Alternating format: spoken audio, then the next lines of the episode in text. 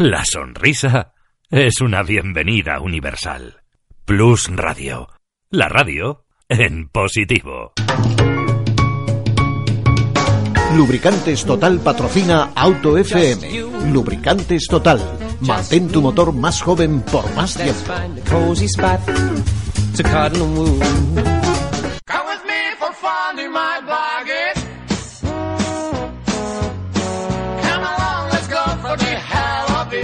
Comienza Auto FM.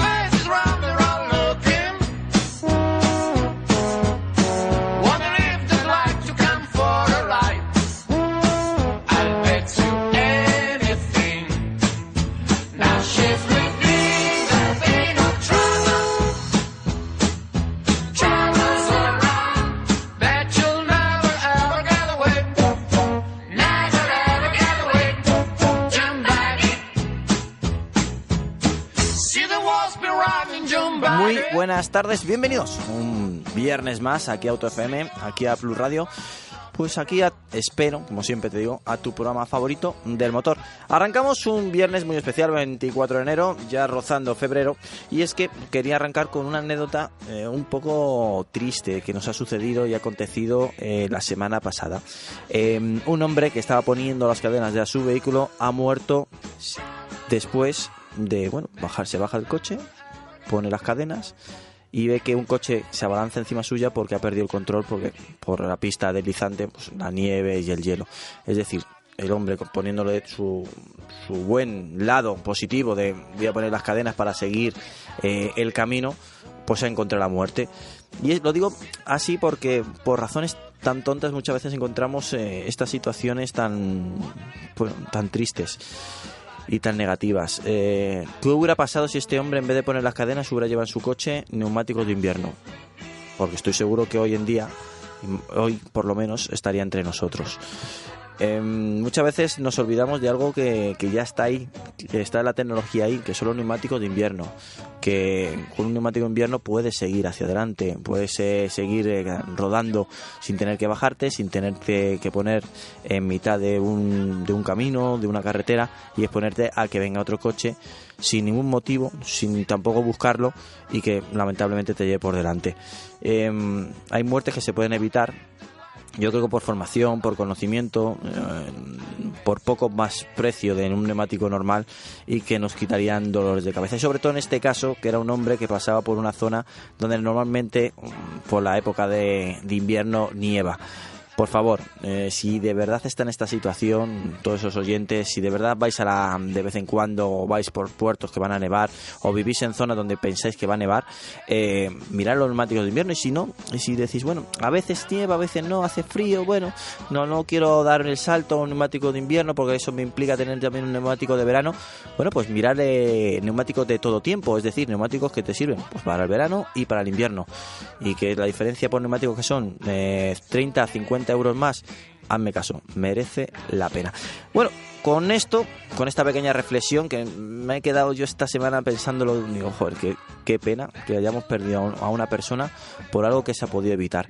Eh, arrancamos, arrancamos aquí en Auto FM con, con la canción de, de la semana, que yo no sabéis que no la elijo, que lo hay gente que nos dice por las redes sociales, vaya canción que has elegido. No la elige nuestro gran técnico, Javier, que siempre elige con, con esmero, cariño, y lo que no sé si, si para todos los públicos, ya veremos.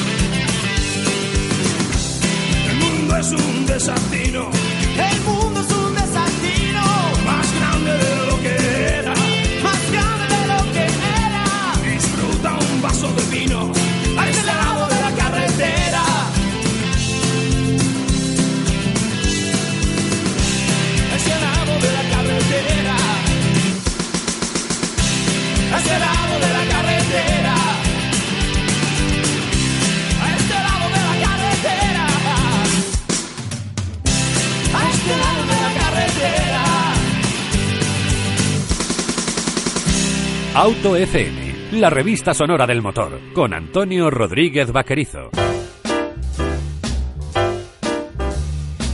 Pues ya estamos de vuelta, ya estamos por aquí, ya estamos en una mesa repleta todavía falta gente, ¿eh? Muy, la verdad que estoy bien refugiado y abrigado. No será porque a lo mejor haya pensado que íbamos a tener frío aquí en el estudio principal de Blue Radio o directamente porque se merece este programa para todos nuestros oyentes.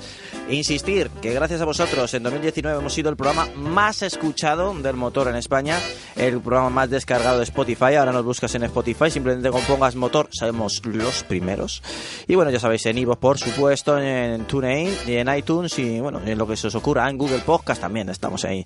En lo que nos inviten, eh, encantados que la gente nos escuche. Bueno, voy a dar la bienvenida. a- primero voy a arrancar por, por bueno, Fernando. Fernando Rivas, bienvenido. Quería arrancar por ahí, pero es que va a haber lucha con el micrófono lo quiero organizar bien para que se les escuche. Bueno, pues yo estoy encantado de, de ya hincar el diente a este Auto FM que se presenta interesante, se presenta más que más que más que interesante. Más, pero, más que pero como todos los viernes llego celosísimo de que estoy aquí toda la semana haciendo el programa casi yo solo con aquí con mi Mario y yo y cuando viene el señor Vaquerizo se llena la mesa, ¿eh? Ahora vais a entender por qué, todo de su por qué. Bienvenido una persona que le podéis leer en actualidadmotor.com, eh, Diego Ávila. Bienvenido, Diego, Muchas gracias, un placer estar aquí de nuevo. directamente desde Toledo. desde Toledo. Buena tierra. Bueno, ¿qué tal esta semana? ¿Ha sido dura? Bueno, se va llevando como se puede. Ya es viernes, Eso también es verdad. 7 de la tarde, Joder. un ratito aquí con Joder, vosotros. solamente ha faltado, de- ha faltado decir una plaza de toros y ya me hubiera quedado. Bueno, Puntualidad taurina. No, totalmente. a tu derecha tenemos a una persona que ha venido recientemente desde a Málaga y que bueno, pues eh, de probar un coche que se ha hablado mucho aquí en Auto FM para bien y para mal. Bueno, ¿De qué estamos hablando? Eduardo Lausín. Bueno, me encanta que se siguen peleando con los micrófonos. Sí, sí, bueno, es que Diego me deja el, micro, el micrófono que no funciona. Vengo de Málaga y además es compañero de, de Diego en, en- en la web, así que bueno, ha sido, ha sido un reencuentro, así que... Es verdad, verdad. Pero bueno, menos mal ¿eh? que coincidimos bastante en, en las presentaciones. Bueno, vamos a ver, tenemos que organizarnos aquí, ¿eh? Tenemos que ir Hoy organizando. tenemos superávit. Vamos a seguir contando lo que tenemos en mesa, que es, para mí es un, es un orgullo. José Lagunar, de Ribequit. Buenas tardes, ¿qué tal compañeros? Pues aquí estamos una tarde más. La verdad es que esperando que nos toque un poquito de seguridad vial. Perfecto, ya sabes que aportamos siempre todo lo que podemos. Eh, Lo sabía. El lo hombre sabía. del dato. A mi derecha, Mario Martínez, también un chico de lunes a jueves, se podría decir. San jueves, buenas tardes a todos y hoy esta semana haciendo el completo Bueno, aquí con Fernando. Él es un chico de lunes a domingo. Lo que pasa es que de lunes a jueves es un chico, el chico de la radio. No se transforma, ¿no? No, no, no. Vale. Que yo sepa, no. No, no, no. Bueno, hay un transform... ¿no? Mario, Maria... No, los Transformers No, no. Es, una, es una película, pero ya es otra cosa. Vale, te, vale, te vamos, estás liando. vamos, venga, vamos a seguir adelante. Pero va de coches, Fernando. También es verdad, claro. Además de es que verdad. se os olvidan los detalles. Eh, Luis Mazarracín, a mi izquierda, que está sin micrófono ahora, pero se lo vamos a buscar porque tiene que saludar. Luis tiene que saludar. Muy buenas tardes a todos, ¿cómo estáis? Bueno, ¿cómo estás tú? Eh, bien, bien, bien, ya he recuperado el todo. Eh, pues, pues esto es eh, época de gripes, ya se sabe. Verdad, bueno, pues ya de vuelta, lejos, de la- vuelta aquí a- a lejos. los micrófonos. no, no quiero pasarlo mal. Bueno, y invitados especiales. eh, Carles Cuesta, Beatriz Reus, eh, de Carles Cuestas Abogado. ¿Habéis escuchado bien? Abogados. Eh, bienvenidos a Auto FM. Muchísimas gracias. La verdad es que vamos a intentar que, que la gente vea el derecho como algo más próximo y divertido, que también se puede asociar con el mundo de los coches. Ahí, ahí, encima de las cuatro ruedas. Muchas gracias, encantada de la invitación. Yo siempre que digo cuando invito a gente y viene la primera vez a, a aquí a Auto FM, ¿es vuestra primera vez en la radio? Sí. Sí, Ah, y, mira. otra, y, sí, y otra cosa que quiero aclarar, soy Sí. Carlos. Ah. Es verdad que Carlos es el nombre del despacho. Claro, aquí me han, me han hecho una trampa. Eh, Sí, sí. Man. Les hemos dejado todo que el se mundo- metan en el charco. Todo el mundo en esto cae. Ah, bueno. Bueno, pues queridos Carles oyentes, Cuesta es el despacho. eh, me han hecho una trampa aquí en directo, me encanta. Bueno, seguimos adelante, vamos a arrancar ahora sí que sí. Todo el mundo... Arrancado. Pues así, bien arrancado, bien arrancado. Bueno, nunca mejor dicho. Dentro de poco vas a tener que cambiar ese sonido, ¿eh? Está la cosa con los eléctricos. No, no- no te quiero decir más. Vamos a ver. eh, Eduardo Lausín, Ford Puma, Málaga, Paella por la noche. Eh, cuéntanos más. Fue- son tres ingredientes muy, muy interesantes. Tú ¿eh? eres un poco pájaro. ¿eh? O sea, vengo, vengo después de un par de semanas y justo cuando pruebo el Puma, Hombre, estoy por aquí, ¿no? exacto. Casualidad de Igual la te vida. estoy haciendo un favor. Eh, lo mismo. Y lo No- mismo tendrías que cambiar tu Pumita por el nuevo. eh, no lo veo. ¿Seguro? Sí. Eh, el color me gusta y ya está. Ah, o sea, que el nombre no, vale. El, no- el nombre No, no, no, porque vale, vale. no- a ver, Vamos eh, a ver. eh, bueno, esta gracieta viene, pues, bueno, como muchos sabéis, muchos oyentes, Antonio tiene un Ford Puma original, el que gusta a muchos. sobre todo a los ingleses y a los alemanes. Exactamente. Y ahora Ford ha decidido cambiar radicalmente el concepto del Puma y crear un pequeño suburbano, pues que compite con el Renault Captur, el Mm. Peugeot 2008, el Nissan Yuke, un segmento además que se está actualizando a marchas Muy forzadas. apretado. Muy, muy apretado y en el que Ford entra, porque sí es cierto que tenía un EcoSport, pero el EcoSport, bueno, está más cercano a los 4 metros, el Puma son 420, que aún así es de los pequeñitos dentro de, de su segmento, pero aporta pues un diseño bastante coupé que mm, a mí realmente no me recuerda en nada al original. Mm, nada. En nada, absolutamente. Y es tan curioso como que Ford en la presentación, pues la verdad es que no mencionó al Puma original en absolutamente ningún momento. Solamente para decirnos que era un nombre comercial muy fuerte, pues la verdad es que Puma mola. Es un- ¿ve? Igual que Ford Tiene Cougar, marketing. ¿verdad? Bueno, que Cougar y Puma es el mismo animal. Bueno. Eso también la gente la dice. Pues, ah, pues dice, ahí tienes una, una Pero no el mismo coche. Claro, no es el mismo coche. Dice, claro, el otro día lo escuché. Dice, ¿por qué Ford llamó al mismo coche la misma generación igual? Pues, no sé. Bueno, hay que aclarar que el Cougar era un coupé un poquito más grande, Sí, ¿no? Que sí. compartió Pero gama con, el, el con Cougar, Ford. el Cougar es un Puma. ¿En, en otro idioma o qué? Mm, Pues no sé si en otro idioma, pero es un, es un Vamos a investigar, vamos a investigar, pero vamos a investigar. Cougar y Puma es el mismo animal. Es el mismo animal. Bueno, pero bueno. Sí, aparte de este pequeño que me encanta el No, no, pincelada. está bien aprender. Está- está bien está- aprender. sobre todo para que hubieras enganchado al alemán que ha elegido el nombre Puma. Sí. Igual es de estas, de estas veces que cambia el nombre según mercado, en este Sí, caso no. No, no, no. Es, Pero- eh, so- vamos a ver, lo que yo no entiendo es porque ninguno os levantasteis y dijisteis, señores, de ¿Por qué? Ford. ¿Por Mira, qué? Se me- se- estoy leyendo que Cougar es una expresión del argot inglés para definir a las mujeres que buscan una pareja más joven. Que vamos a ver. En el uso Yo- normal lingüístico ¿Dónde significa... está buscando Fernanda? Es un puma No, no, mujer. no, añade, Eh, vamos a ver, añade vamos a en el uso normal lingüístico significa puma. Eh, Se establece un paralelismo con el mundo animal, es decir, con la caza de hombres bueno, más jóvenes en el Google de por parte ya de sabéis estas que mujeres. Google tiene un robot interno que dependiendo el, gusto del que lo utiliza eh, salen unas búsquedas u otras. Efectivamente, Pues estoy, ahora- estoy usando el ordenador del jefe. No, sí. No digo más, no digo más. Bueno, queremos saber cómo va este nuevo sub azul que han presentado Ford y que casualmente se llama Puma. Pues mira, dentro del segmento B-Sub, que Sí. puede ser el que bueno nos, eh, nos centramos, ya os he dicho varios ejemplos, Nissan Juke, Renault Captur, hay como dos corrientes, una que busca un concepto un poquito más deportivo, incluso de aspecto relativamente coupé, como puede ser este Puma o incluso el Nissan Juke, y otro que busca el aspecto pues más, voy a decirlo así, más monovolumen, como puede ser el Renault Captur o incluso el Peugeot 2008. Eh, entonces esto no solamente son cambios eh, a nivel estético, sino también a nivel dinámico. Y bueno, yo creo que he probado, si no me equivoco, todos los sub eh, de ese segmento y el Puma es de los que mejor van en el sentido dinámico. La verdad es que es un coche que tiene ese tacto típico de Ford, se basa en la plataforma del, del Fiesta, pero es más grande en absolutamente todas las cotas, eh, altura, anchura, eh, longitud, incluso anchura de vías Por lo tanto, pues es un Fiesta pues un poquito mejorado, ¿no? Podemos llamar de alguna manera. Tampoco es muy alto, no tiene mucha altura libre, por lo tanto no es eh, muy todoterreno, ni siquiera tiene versiones 4x4.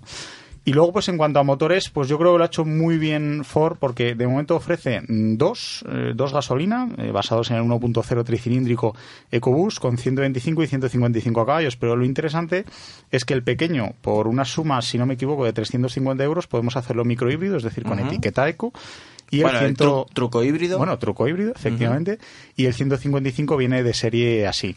En mayo llegan versiones diésel, no nos han concretado mucho, y también un cambio automático de doble embrague. Muy bien, bueno. Así que se completará Precios. la gama. Pues precio parte de en torno a los 22.000 euros sin descuentos. Entonces, es un precio elevado si lo comparamos con sus competidores, pero es verdad que la versión base... Hay dos versiones, está la Titanium y la ST Line. Entonces, eh, es decir, empezamos, empezamos la gama por un tope de gama. Por ¿no? arriba. Entonces, ahí está. Entonces, eh, lleva de todo. Es un coche que puede llevar eh, todos los asistentes a la seguridad conocidos, eh, cuadro digital, un multimedia de 8 pulgadas eh, conectado a internet, puede llevar incluso función de masaje en los asientos, o sea que es un coche muy, muy Va bien muy equipado. cargado. Pero lo más interesante de ese Puma es eh, la habitabilidad, porque la verdad es que las plazas traseras van muy bien para ser un coche Sí. de solamente 4,20 metros, pero lo interesante es el maletero, que Ford lo denomina Megabox, Sí. Y la verdad es que es una maravilla. Yo lo que más ha trascendido de ese maletero es que se puede lavar. Puedes Mira, meter- tiene 456 litros, que Sí. es una muy buena cifra en su segmento, pero está además muy bien, muy bien delimitado. Es decir, tiene una boca de carga muy ancha en la que podemos meter objetos de, hasta un metro de anchura, o sea, que está muy bien, pero si tú abres el piso del maletero, tiene un hueco en el que, eh, si no me equivoco, son hasta 50 kilos lo que puede soportar. Es un hueco bastante, bastante hondo en el que puedes meter una maleta de cabina, una bolsa, un lo que sea. Pero lo bueno es que nos permite, por ejemplo, llevar unos palos de golf en for- en- de forma vertical, una planta, por ejemplo, vamos al vivero, compramos una planta, podemos llevarla así totalmente vertical y si manchamos o metemos ahí las botas después de hacer senderismo, bicicleta, lo que sea, si la manchamos está recubierto de goma y tiene un desagüe que lo abrimos, limpiamos y dejamos el, el coche, bueno, el maletero, no el maletero, sino ese hueco del maletero, pues totalmente limpio. Pero Eduardo, cuando, cuando hemos hablado con gente de, de Ford y le hemos eh, preguntado por el nombre de Puma, siempre ya sabéis, haciendo un autofeme el chascarrillo con el jefe, eh, siempre nos justificaban ese nombre porque eh, habían querido hacer el coche con un comportamiento muy deportivo. Tú nos estás diciendo que tenía un comportamiento dinámico bastante bueno, que te ha gustado, pero tanto como para, para que sea un compacto, un subcompacto deportivo, en comilla- entre comillamelo más o menos. Tal vez haya un subcompacto deportivo.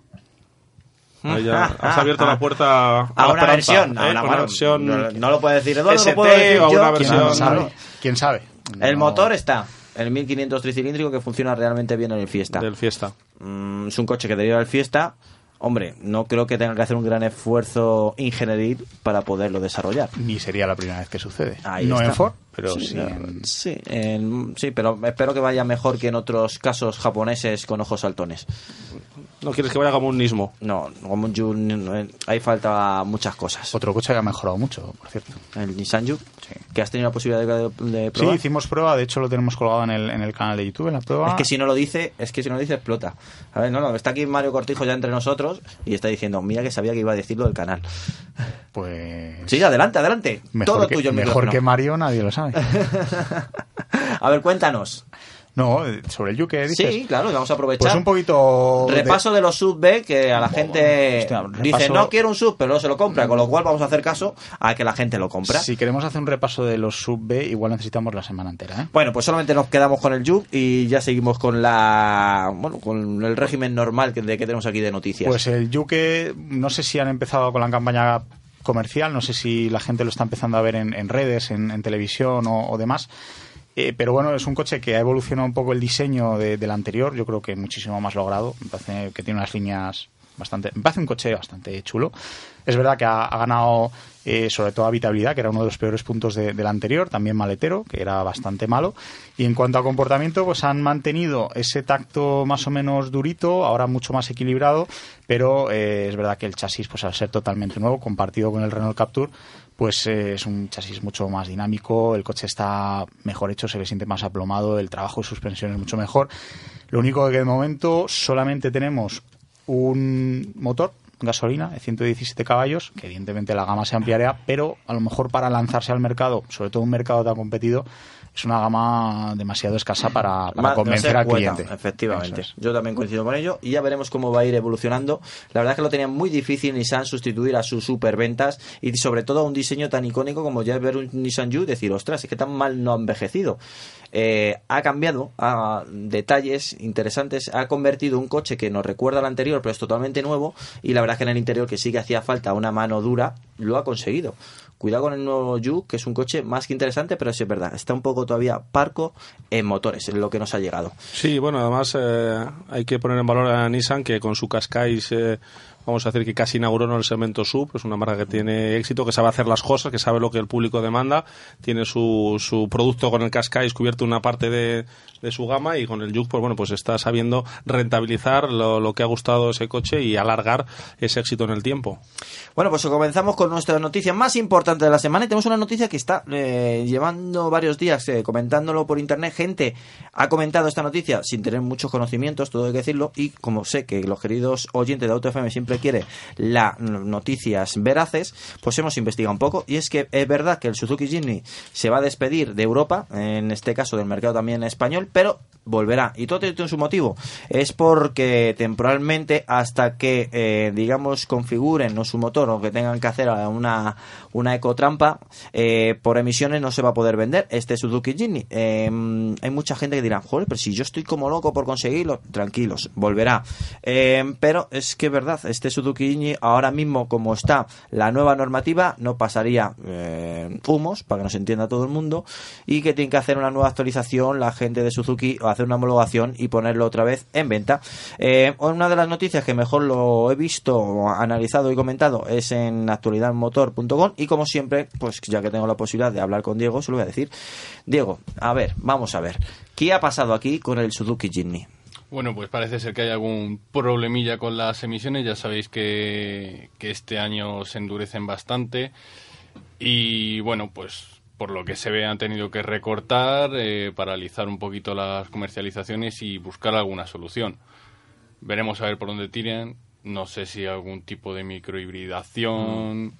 Veremos. Estamos hablando que, que según el, el función sea manual o automático, tiene homologadas 154 o 170 gramos por- de CO2 por kilómetro. Estamos Y lo hablando tienen que dejar en 99. En 95.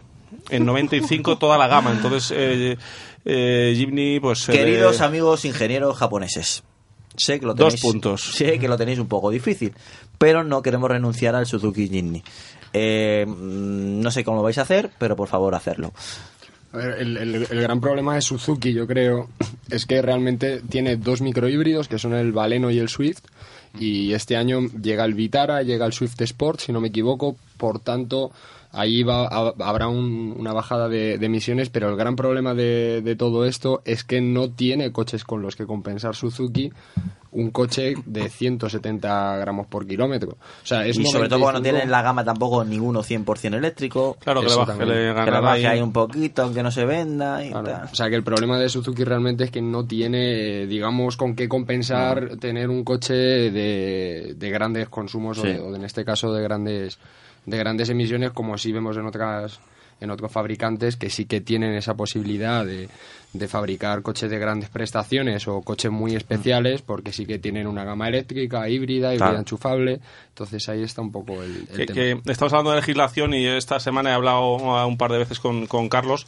y bueno, hablamos de una legislación europea ¿no? que, que, que hay que cumplir, que las marcas a veces quieren estirar un poco eh, el, el- el- el vender sus coches y al final, bueno, pues eh, son temas que tenemos que cumplir por un tema medioambiental. Mm, Efectivamente, O sea, ahora mismo pues eh, la legislación medioambiental, ya sabes, la sostenibilidad está muy muy de moda, muy está- hay una emergencia climática absoluta. Bueno, es de moda de- y porque no han obligado también a estar de moda. Hay, cos- hay dos, dos conceptos. Absolutamente, sí, sí. De hecho, bueno, ahora habláis de los gramos eh, y de los ciento y pico que Mm. llevan. eh, tenemos que estar en 95. En, creo que ahora mismo en España no, no hemos cumplido. En 2019 estamos en 119. 108 o, creo gramos de o 108, de que CO2. es, que es una barbaridad. Mm. Y yo creo que además, en, en el caso de Suzuki, eh, al ser japonés y los japoneses al estar tan... son muy pro diésel. eh, siguen defendiendo, es de los pocos países que sigue defendiendo muchísimo el, el motor diésel. Pero motor diésel para vehículos industriales.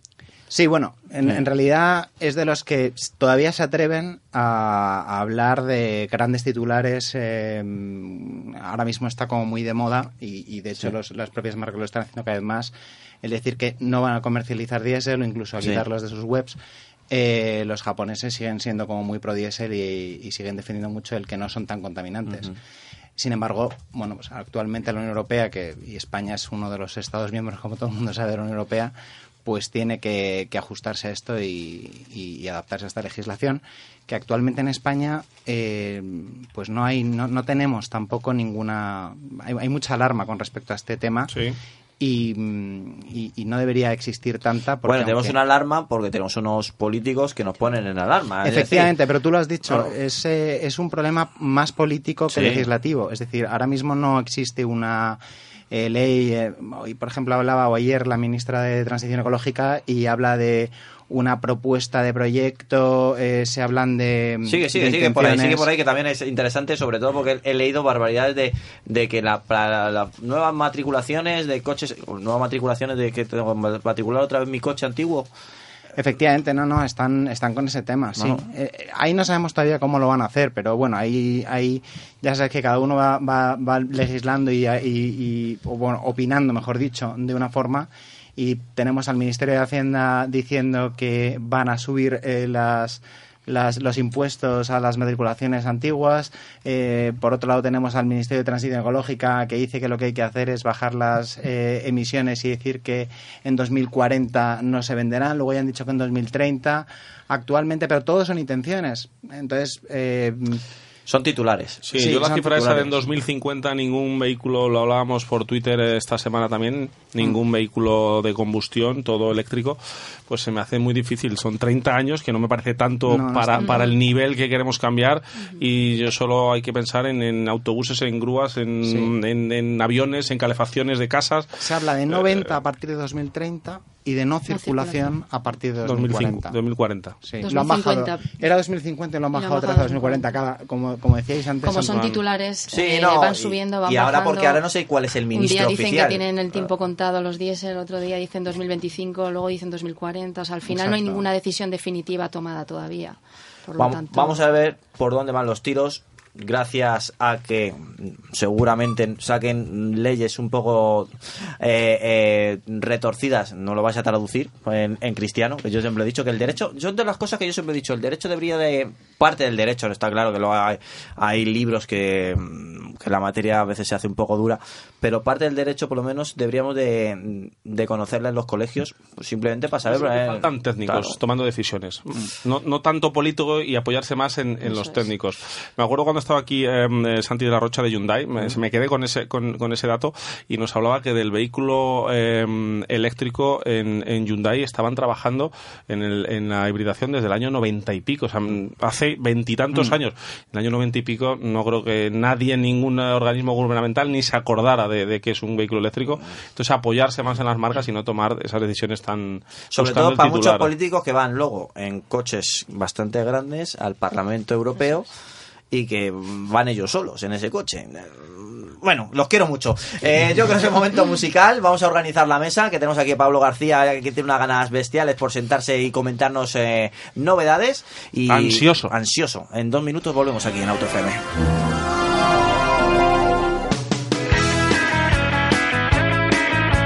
Hoy puede ser un gran día y mañana también. Hoy puede ser un gran día. Duro con él. Plus Radio, la radio en positivo.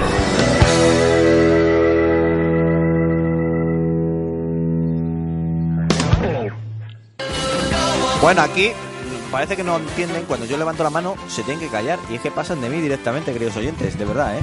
Bueno, vamos a seguir aquí en el programa. Vamos a seguir comentando las noticias más importantes. Entre ellas, es, eh, SEAT, la- con la fábrica que tiene en Barcelona, exactamente en Martorell, se sitúa como el centro de producción que más coches hacen en España. Es decir, un hipercentro es una super fábrica y por eso la importancia de esta fábrica ya no a nivel eh, pues en Cataluña, sino a nivel eh, totalmente nacional. Eh, es de las fábricas más punteras, más importantes y no solamente porque fabrican o ensamblan coches, sino porque luego tienen un centro de producción desarrollan muchas de esas tecnologías que luego vemos aplicadas no solamente en los coches de SEAT, sino en la del todo el grupo. ¿no? Es decir, grupo Volkswagen, en este caso están haciendo un gran esfuerzo con el GNC, ya sabéis, del gas natural comprimido, que lo están abarcando pues en Skoda, lo vemos en Audi, lo vemos en Volkswagen, y bueno, pues son de esos detalles que muchas veces no hablamos y creo que es bastante importante que reseñar. Seat Martorell se sitúa como el centro más importante de producción que hay en España. Eduardo, qué importante es este centro.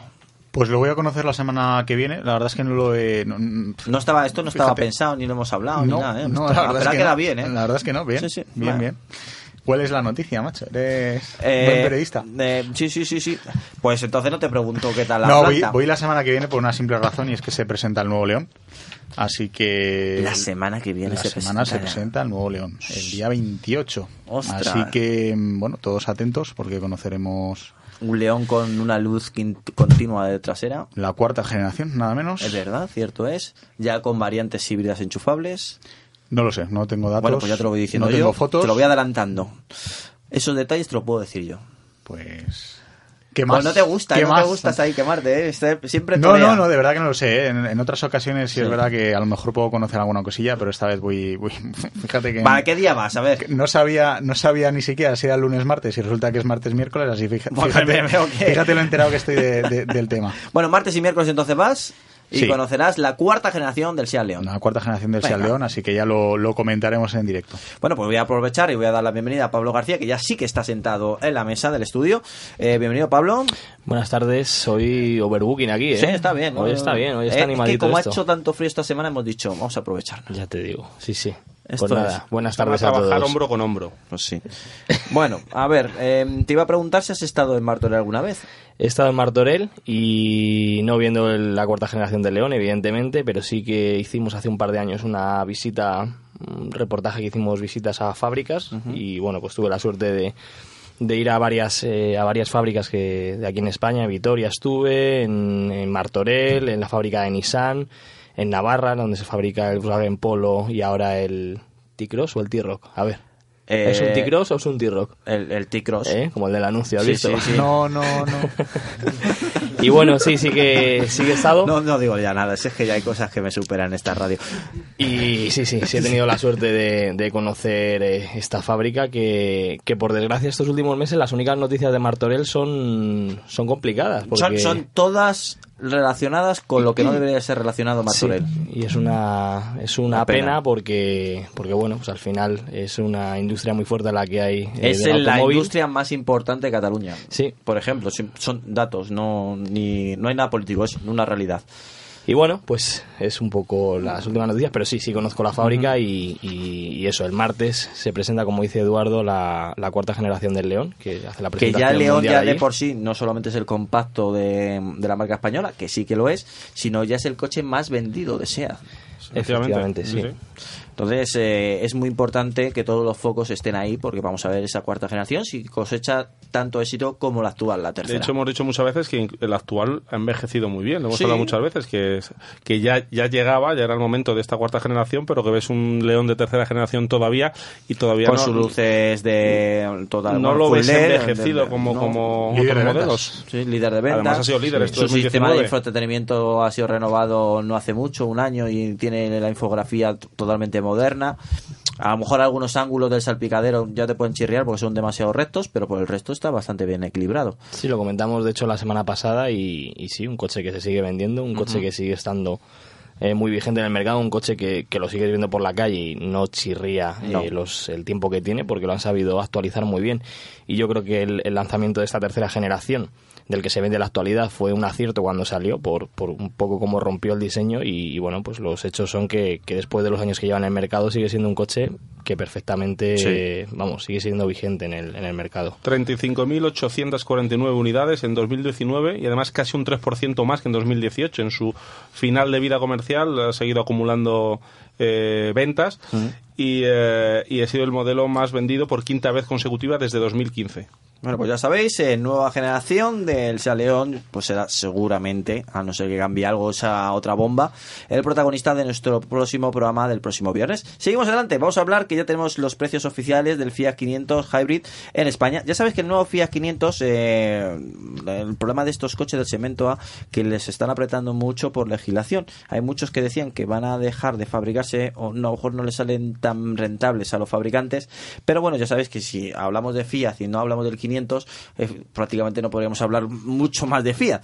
Y ha hecho un gran esfuerzo para conseguir una etiqueta eco. Es verdad que es un Fiat 500 con un truquito, como digo yo, un, un truco híbrido y que bueno han conseguido pues eh, saltarse un poquito la bueno la norma que tenía Europa y con eso cumplirla. En precios, ¿tiene los precios por ahí Fernando de Sí, Fiat 500? eh, llega con un descuento muy importante y es que del acabado pop eh, parte de los 9.820 euros, en lugar de los 15.600 que costaba originalmente. Y así, con estos casi 6.000 euros de descuento, es fácil que sea el etiqueta eco, si no el más barato. No sé si tenéis algún otro coche en la cabeza que le pueda eh, vencer, pero... Hay pero... por ahí con algún Ignis, a lo mejor. con- Eh, ahí. cuidado con el Suzuki Ignis, no es un coche muy comentado y a mí es que me encanta. El Panda, versátil. el Panda a lo mejor es hasta bueno, más barato. El Panda tiene que ser más barato. Seguramente. Sí, que es una motorización que también recibirá el Panda. Y son coches, pues, muy a tener en cuenta. De todos modos, sí. de todos modos, ¿cuánto le ha costado a Fiat sacar un híbrido de su 500? Además, Es un coche que le, que le pega muchísimo. Te voy a decir, tiene ese concepto de coche urbano donde la hibridación eh, le queda... Coche que se vendió como eléctrico en, en California, si no me equivoco, únicamente en ese estado, por aquello de las normativas, porque ahí en Estados Unidos cada estado tiene sus propias Son normativas. Son mini países. También tiene diputaciones Estados Unidos. Bueno, no sé, tú da, tú da ideas que a lo mejor lo consiguen. Pero es verdad que California es un poco especial con los coches y ahí sí que apareció el Fiat 500, que luego lo tuvieron que retirar por tema de homologación. Pero que ahí está. Eh, dicen Bueno. que ya va a llegar dentro de muy poquito también el 500 100% eléctrico a Europa. Es que el 500 tiene que llegar ya. Eh, esto mm, entiendo que ha sido un parche bien hecho, porque lo hacen muchas marcas y, y- y bien está, ¿no? Que llegue cuando sea, pero un parche al fin y al cabo a- al final de vida comercial del 500 que lleva con nosotros más de, no sé, 11, 12 años a lo mejor. Yo ya no me imagino este Sí, mundo. salió en sin el 500. 2008 por ahí. ca- son casi unos 15, ca- te diría Sí, yo, casi. 15 años. Ostras. Y lo, y lo dices tú que no habías nacido, Mario. Yo casi que no. O sea, llevo la barba por disimular. O sea, no. Bueno, un Fiat 500 que muchas de sus tripas es un Fiat Panda y Fiat Pandas hay coches eh, y vertientes y versiones muy especiales. Pablo, entonces, cuando hay una versión especial lo suele probar.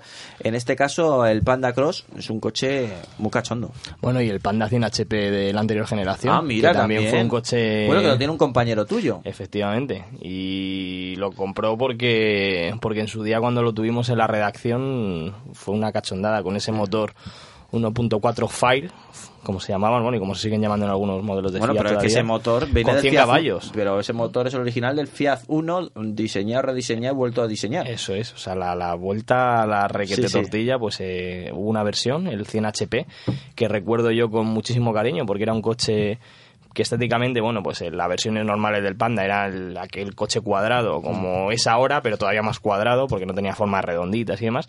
Y esta versión 100 HP, pues lleva suspensiones modificadas, frenos, eh, llevaba una estética súper deportiva, llevaba ese motor de 100 caballos que movía el coche con una... Con soltura. vamos, muy, muy, muy divertido.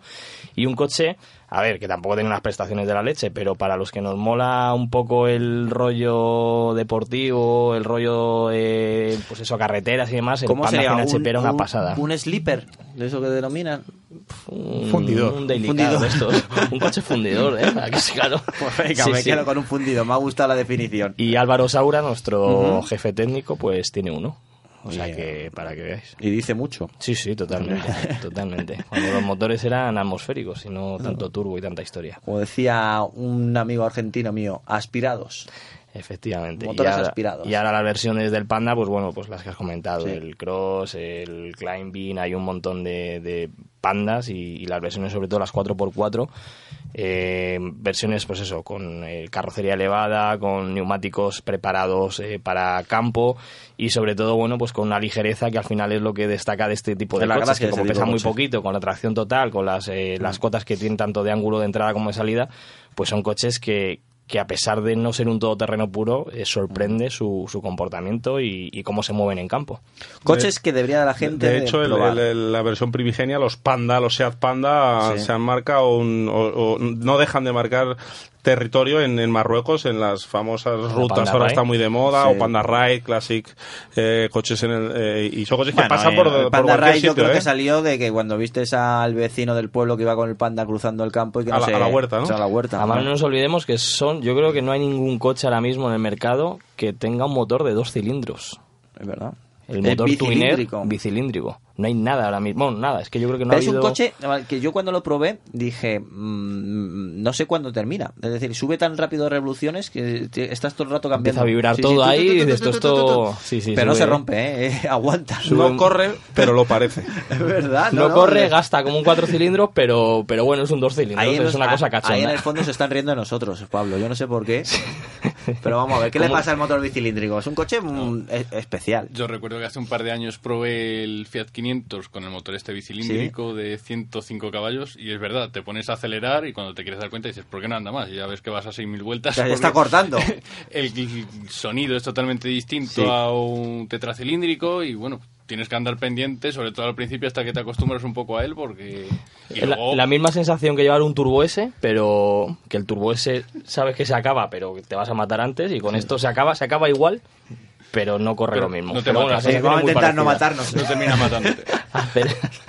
Es un coche también a tener en cuenta ¿eh? y probarlo. Y llama la atención el sonido, la, esa vibración cuando ya llegas a lo alto de revoluciones que dice cámbiame o, Y o cuando, cámbiame. y cuando llegues a ese taller de barrio, ¿eh? a ese taller Sí, de sí. pueblo, a que te cambien las bujías y, y digan, pues esto tiene dos cilindros. Y no se lo crean, Antonio, eso es una experiencia, desde luego.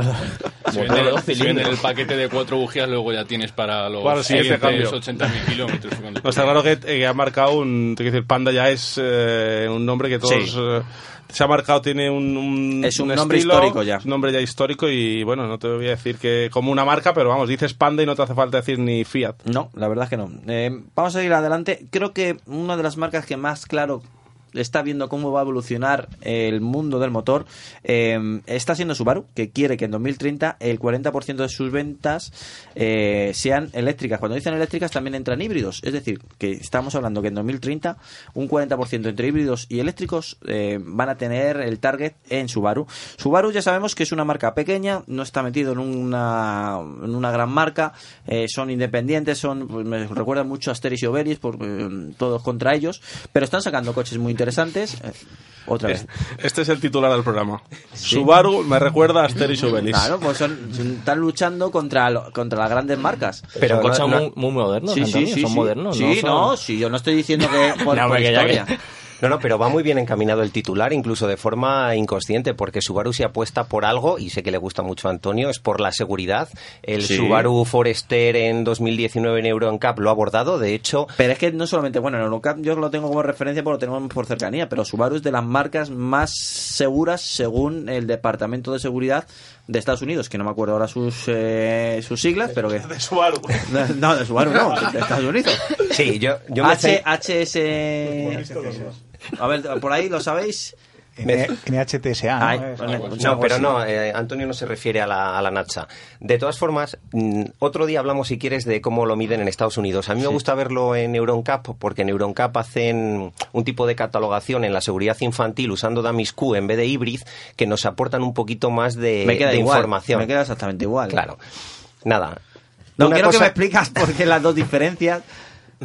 A ver, yo no, con- Sí. no conozco muy bien cómo se hacen los ensayos en Sí. Estados Unidos. Lo que está claro es que allí se hacen con dummies hybrid, que los dummies hybrid infantiles, cuando hablamos de seguridad infantil, son la reducción a, a escala de los hybrid 3, que es con los que se ensaya habitualmente piloto y, y copiloto. Vale. Sin embargo, en Europa hemos dado un paso adelante y tenemos una serie específica infantil, que son los dummies Q, que tienen un nivel de biofidelidad mucho más grande. Se parecen mucho más a las consecuencias que pueden pasar. ¿Lo ves? Ahora me queda mejor.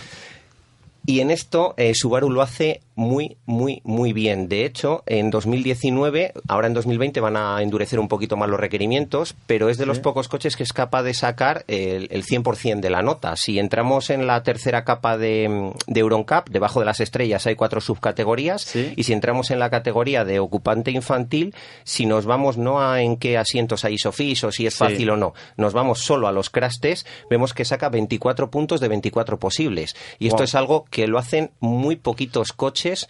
Eh, ahora cuando endurezcan los requerimientos, seguramente eh, no van a poder conseguir a la primera 24 de 24, pero esto es de verdad para quitarse el sombrero y sí que has hecho un símil muy bueno eh, con respecto a alegro lo de que una, uno de la mesa se, se acuerde de mí y, y comparta mis, mis declaraciones. A lo que iba, Subaru en 2030 al 40% de sus ventas eléctricas, insisto, híbridas y 100% eléctricas.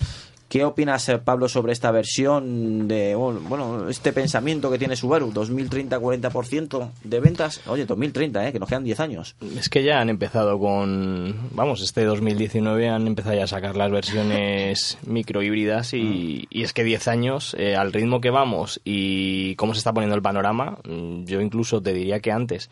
Al final yo creo que va a ser la década, este de 2020 a 2030, la década de, de los coches eh, eléctricos y microhíbridos, pero sobre todo eléctricos, porque al final yo creo que en la, yo creo un poco en la historia del automóvil. Estos últimos años ha habido épocas de 10 años, alguna lo hemos comentado, parece que en el año 2000 pues fue un poco el tema de los airbags, el control de estabilidad y demás. Estos últimos 10 años han sido como ha sido la época de, de los sistemas multimedia, de los coches conectados y demás. Sí, de los iPads pegados en la salpicadera. Efectivamente, y todos los coches, desde los urbanos, incluso los vehículos comerciales, hasta mm, un coche de lujo, pues tienen ya cualquier tipo de pantalla que se puede conectar el móvil, ayudas a la conducción y demás.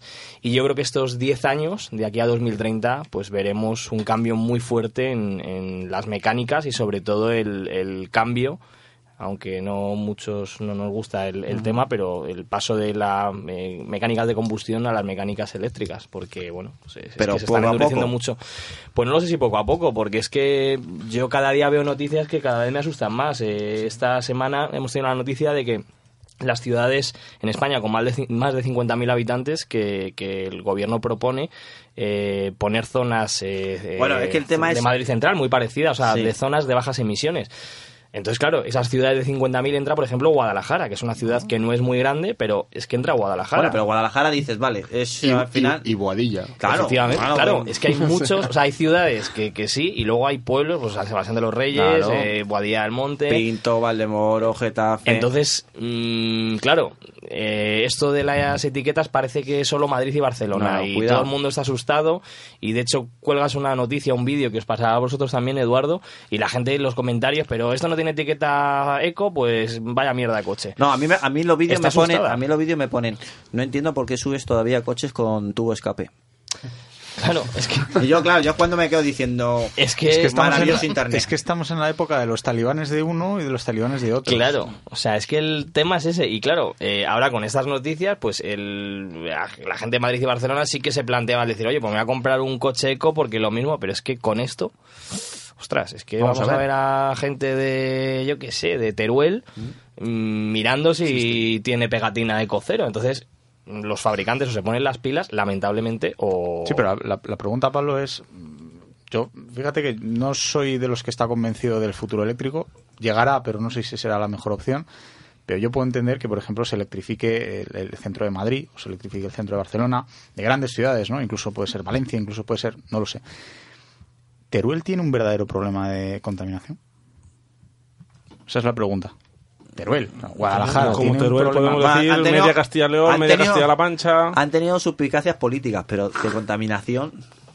Han sido la llave del gobierno. Sí, Si es que, a ver, cosas. entre comillas, tenemos la suerte de vivir en una gran ciudad, pero, eh, o sea, es que hemos hecho pruebas de algún viaje. Es que te vas a Toledo, que está a mm, 40 minutos de Madrid, y es que no hay ni un cargador. Creo que hay alguno, pero... A lo mejor En Diego algún sabe. hotel. Toledo. Yo creo que ya lo hablamos hace... Lo comentamos, además sí, estabas tú ese día, que en hay varios y no funcionan. O sea, que al final es que Yo no... vivo allí y no sé dónde están. Claro. Supongo que están en algún hotel, a lo mejor en algún parador. Queridos cargadores y supercargadores. Lo hemos no nombrado os sin- escondáis. no me acordaba, pero es verdad que, que lo comentamos la otra vez, pero, pero es cierto. Es que lo comentabas que no hay cargadores, que no saben ni dónde están. Que yo sepa, no. No sé, por lo menos por la calle no se ven. No vas por ahí y dices, anda, un cargador de coche eléctrico, qué bien, ya podemos cargar aquí. Pues Toledo tendrá su zona. Toledo Central. Zona VIP. Bueno, yo sinceramente mi punto de vista es que es una absurdez. En el sentido de que las etiquetas son de risa. O sea, puedes vale. ir con un Audi Q7 con 250 caballos diésel que gasta 12 litros en ciudad. Bueno, y menos mal que es diésel. Porque los gasta Mm. y tienes etiqueta eco. ¿Qué sentido tiene? ¿Por qué no puedo ir con mi Fiat Punto de 50 caballos? Que no tiene etiqueta eco. Que no tiene etiqueta eco, no tiene nada más que la etiqueta de la carabela. Claro. Es así. Es. Hay cosas que no se entienden. Bueno, vamos a aprovechar que tenemos. A mí me encanta aprovechar cuando nos acompañan. Tenemos a Carlos, tenemos a Beatriz. Eh, lo que nos ha comentado Pablo sobre eh, la propuesta de las ciudades de, o pueblos de más de 50.000 sobre todo, habitantes. sobre todo a ellos como, como abogados Sí. eh, tiene que ser un lío que sea ta- competencias de ayuntamientos me refiero que el mismo el mismo problema que tenga un cliente vuestro en Madrid o en un Guadalajara hay que ver la legislación no de cada ayuntamiento. Por supuesto. O sea, que hay una cosa que es muy importante y es, eh, lo apuntábamos antes, lo voy a matizar un poquito, y es que eh, la legislación, que es lo que verdaderamente nos tiene que importar, a día de hoy no prohíbe ni la venta ni la circulación de coches de combustión. Otra cosa es que de aquí en unos años, efectivamente, esta legislación exista. Hoy lo que hay es una legislación que lo que hace es restringir. Restringen la circulación, como decís, en ciudades que puedan tener más de 50.000 habitantes. Pero fíjate que lo que hay ahora mismo es un plan nacional integrado de, de energía y clima, o sea, lo estoy leyendo porque es tal cual, según el cual es en el año 2023 cuando en principio, pero inclu- in- insisto en que son todo declaraciones políticas, sería obligatoria la delimitación de zonas de bajas emisiones con acceso limitado a vehículos más contaminantes, sin, sin explicar exactamente cuáles son, en las ciudades con una población de más de 50.000 habitantes. Lo que sí que me gustaría insistir es en esto. Es decir, no Ese hay plan un... es un borrador, ¿eh? Eso es, decir, o sea, es un plan que es un borrador. borrador a que salga cambia muchas cosas. Efectivamente, y sobre todo que es un plan, que no es legislación. Es decir, que yo, yo estoy con, con- contigo, perdóname que ahora mismo no me acuerdo. Eduardo. Con Eduardo cuando, cuando habla de que no ve muy claro que el futuro sea la electrificación. Yo no lo creo tengo tampoco tan claro, entre otras cosas porque eh, sin, sin que nos salgamos de los coches, ¿no? Hasta hace cuatro días a los políticos se les llenaba la boca hablando de cuál iba a ser el salario mínimo interprofesional y cuando se han puesto a hablar con los reguladores y se han puesto a hablar con a quién iba a afectar de verdad todo eso, han dicho, pues no puede ser. Y ya ha sido mucho menos de lo que decían que iba a ser. Entonces yo creo que aquí va a pasar un poco lo mismo. Hay muy buenas intenciones, efectivamente hay una emergencia climática que hay que, hay que, mm, hay que afrontar, pero... Hay que ser realista, ¿verdad? Hay cambio climático.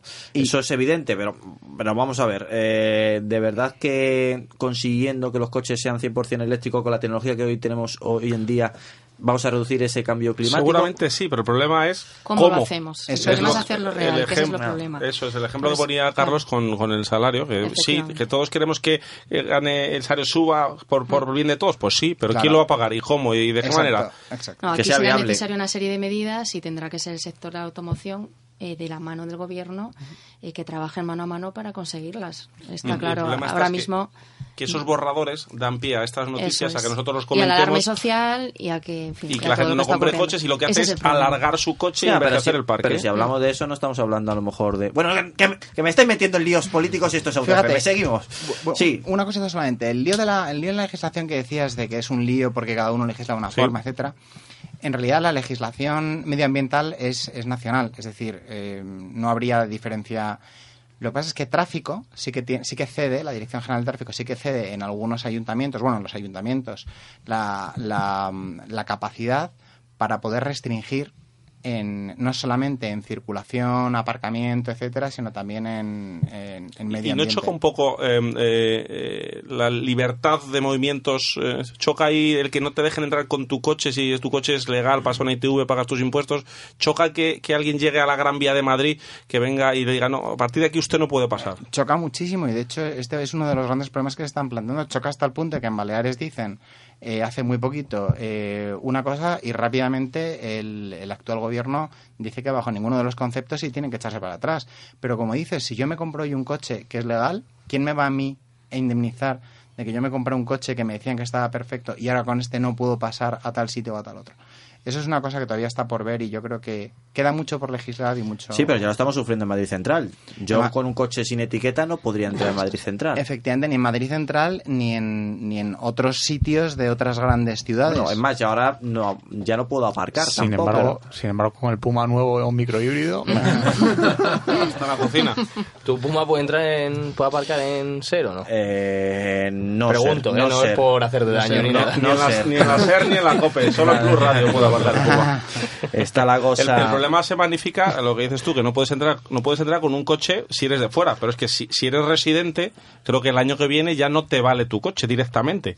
Tú Mm. todavía o yo podemos bajar en transporte público, pero si vives allí, te obligan a cambiar de coche.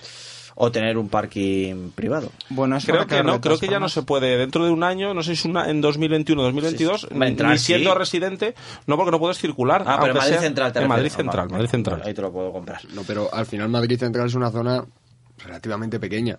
Pero la zona de bajas emisiones de Barcelona es... Sí, que coge varios eh, ayuntamientos de Un saludo alrededor. a Colau, que sé que nos escucha también. es- Le tenemos es- mucho es cariño a una este zona programa. gigantesca. O sea, y sin etiqueta ahora mismo ya no se puede acceder. o sea, Bueno, ahora ya se ha dicho en Barcelona, lo ha dicho Colau, que quien acredite que ha desguazado su coche, de- es que creo que son además relativamente nuevos, de antes del año 2006, creo que son... Sí, eh, eh, diésel antes 2006, gasolina antes 2000. Quien acredite que lo ha desguazado tiene transporte público los próximos tres, Tres años. años, claro, estos son, son, son barbaridades a mi a mi juicio, pero vamos, no... y un no- pin.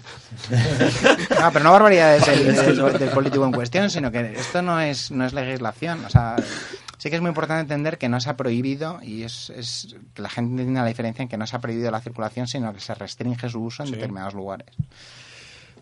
Muchos de estos temas vamos a hablar, sí, Mario. De todas formas, como decíais antes, eh, en grandes ciudades es entendible, pero es que ya nos vamos a municipios, como estáis hablando, como Torrejón, como Boadilla, como Alcalá Sí, pueblos que nos rodean aquí en Madrid. Claro, que entonces, ¿qué pasa? Yo tengo un coche clásico, por ejemplo, y no, no lo puedo utilizar. Entonces, si Mm, no. ya tienes que No. sacarte un máster para mm, utilizar Madrid Pero Central... sí, pero sí tienes que pagar tu No, tus tienes que pagar tu numerito y todo, el seguro. obviamente. Eso- no te lo Y están la- y diciendo ahora. Ahora como hay claro. sitios que no puedes utilizar, te vamos a reducir un porcentaje. No, eso yo no todavía no lo he escuchado, ¿eh?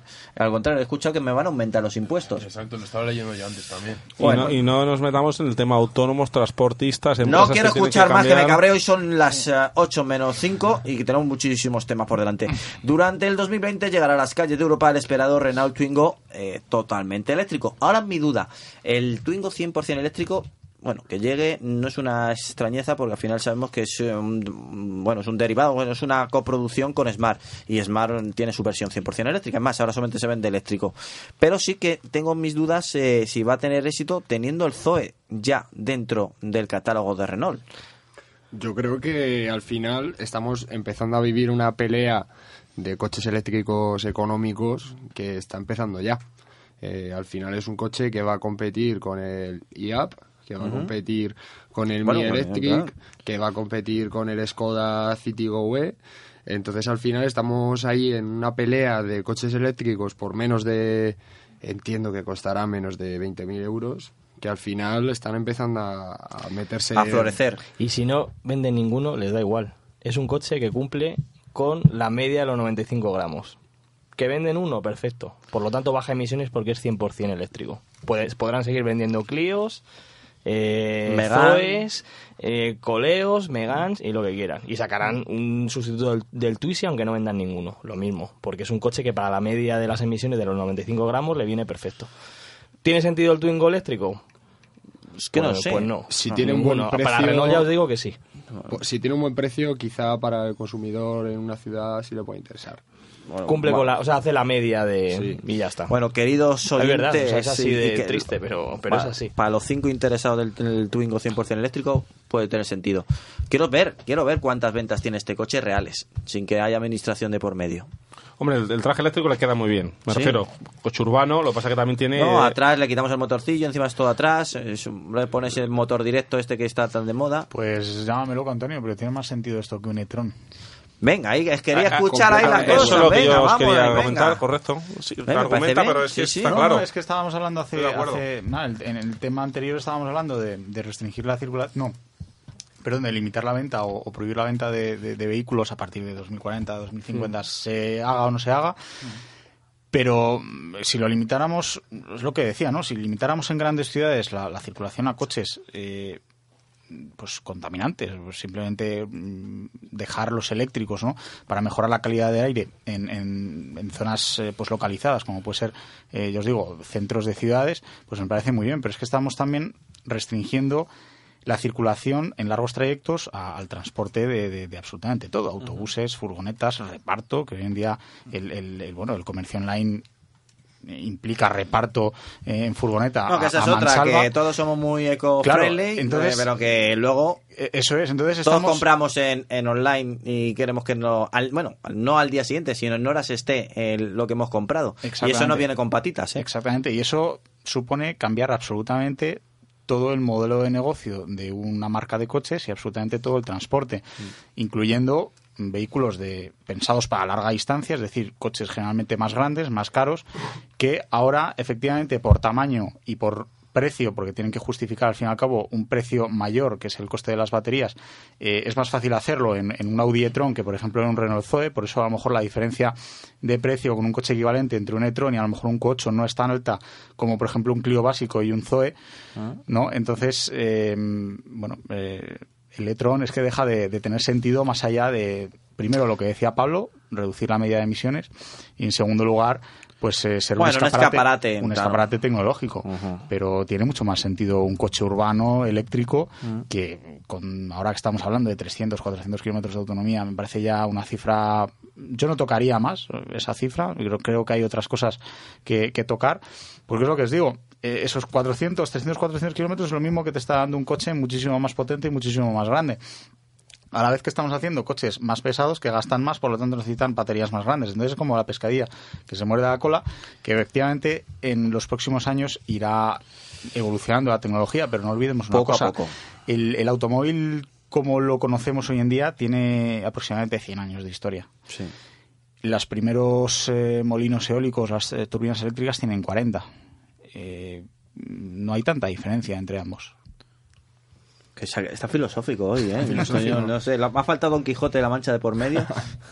No, pero yo, yo estoy completamente de acuerdo con él. O sea, al fin y al cabo estamos hablando de coches que son muy pesados, que aerodinámicamente son peores. Los sub. Los sub.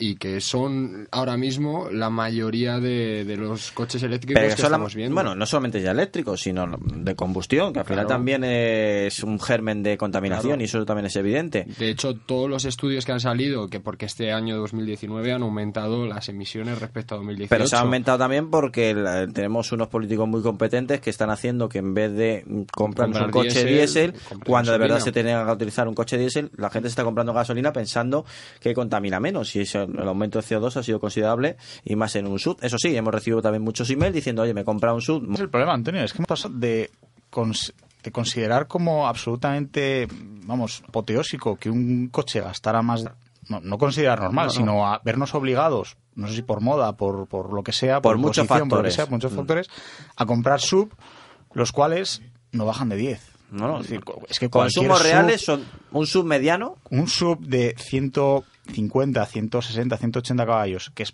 prácticamente lo que se compra ahora a partir de un segmento C, mm, es que no baja de 10. No baja de litros. 10. Y luego vienen los lloros y los lamentos.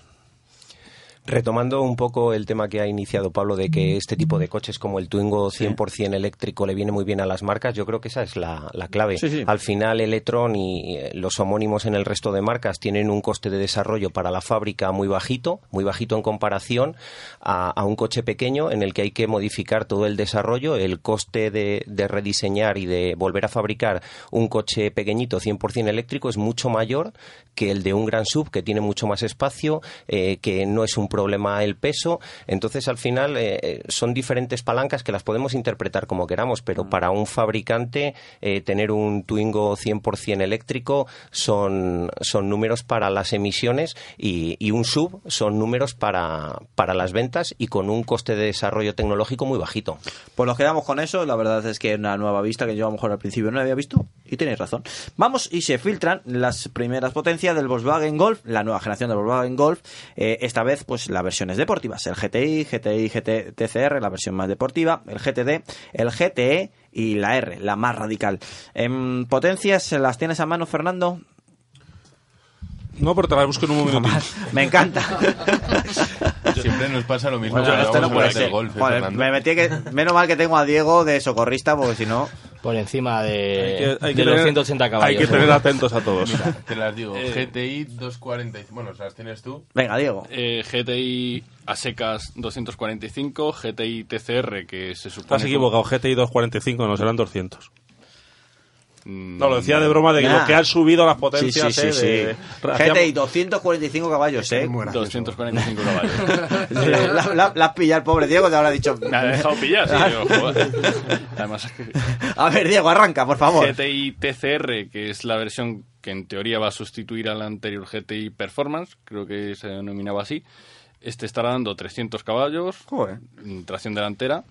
El GTD va a incrementar un pelín. El GTD es el diésel, Sí. para que lo sepamos. Parece que va a subir un poquito de potencia hasta los 200. Antes estaban 284, si mal no recuerdo. Mantendrá el 2000, el TDI. 2.0 TDI. Sí. Y luego, pues bueno, se habla de que el Golf R llegará con 333 caballos. Estas son las cifras que se han filtrado.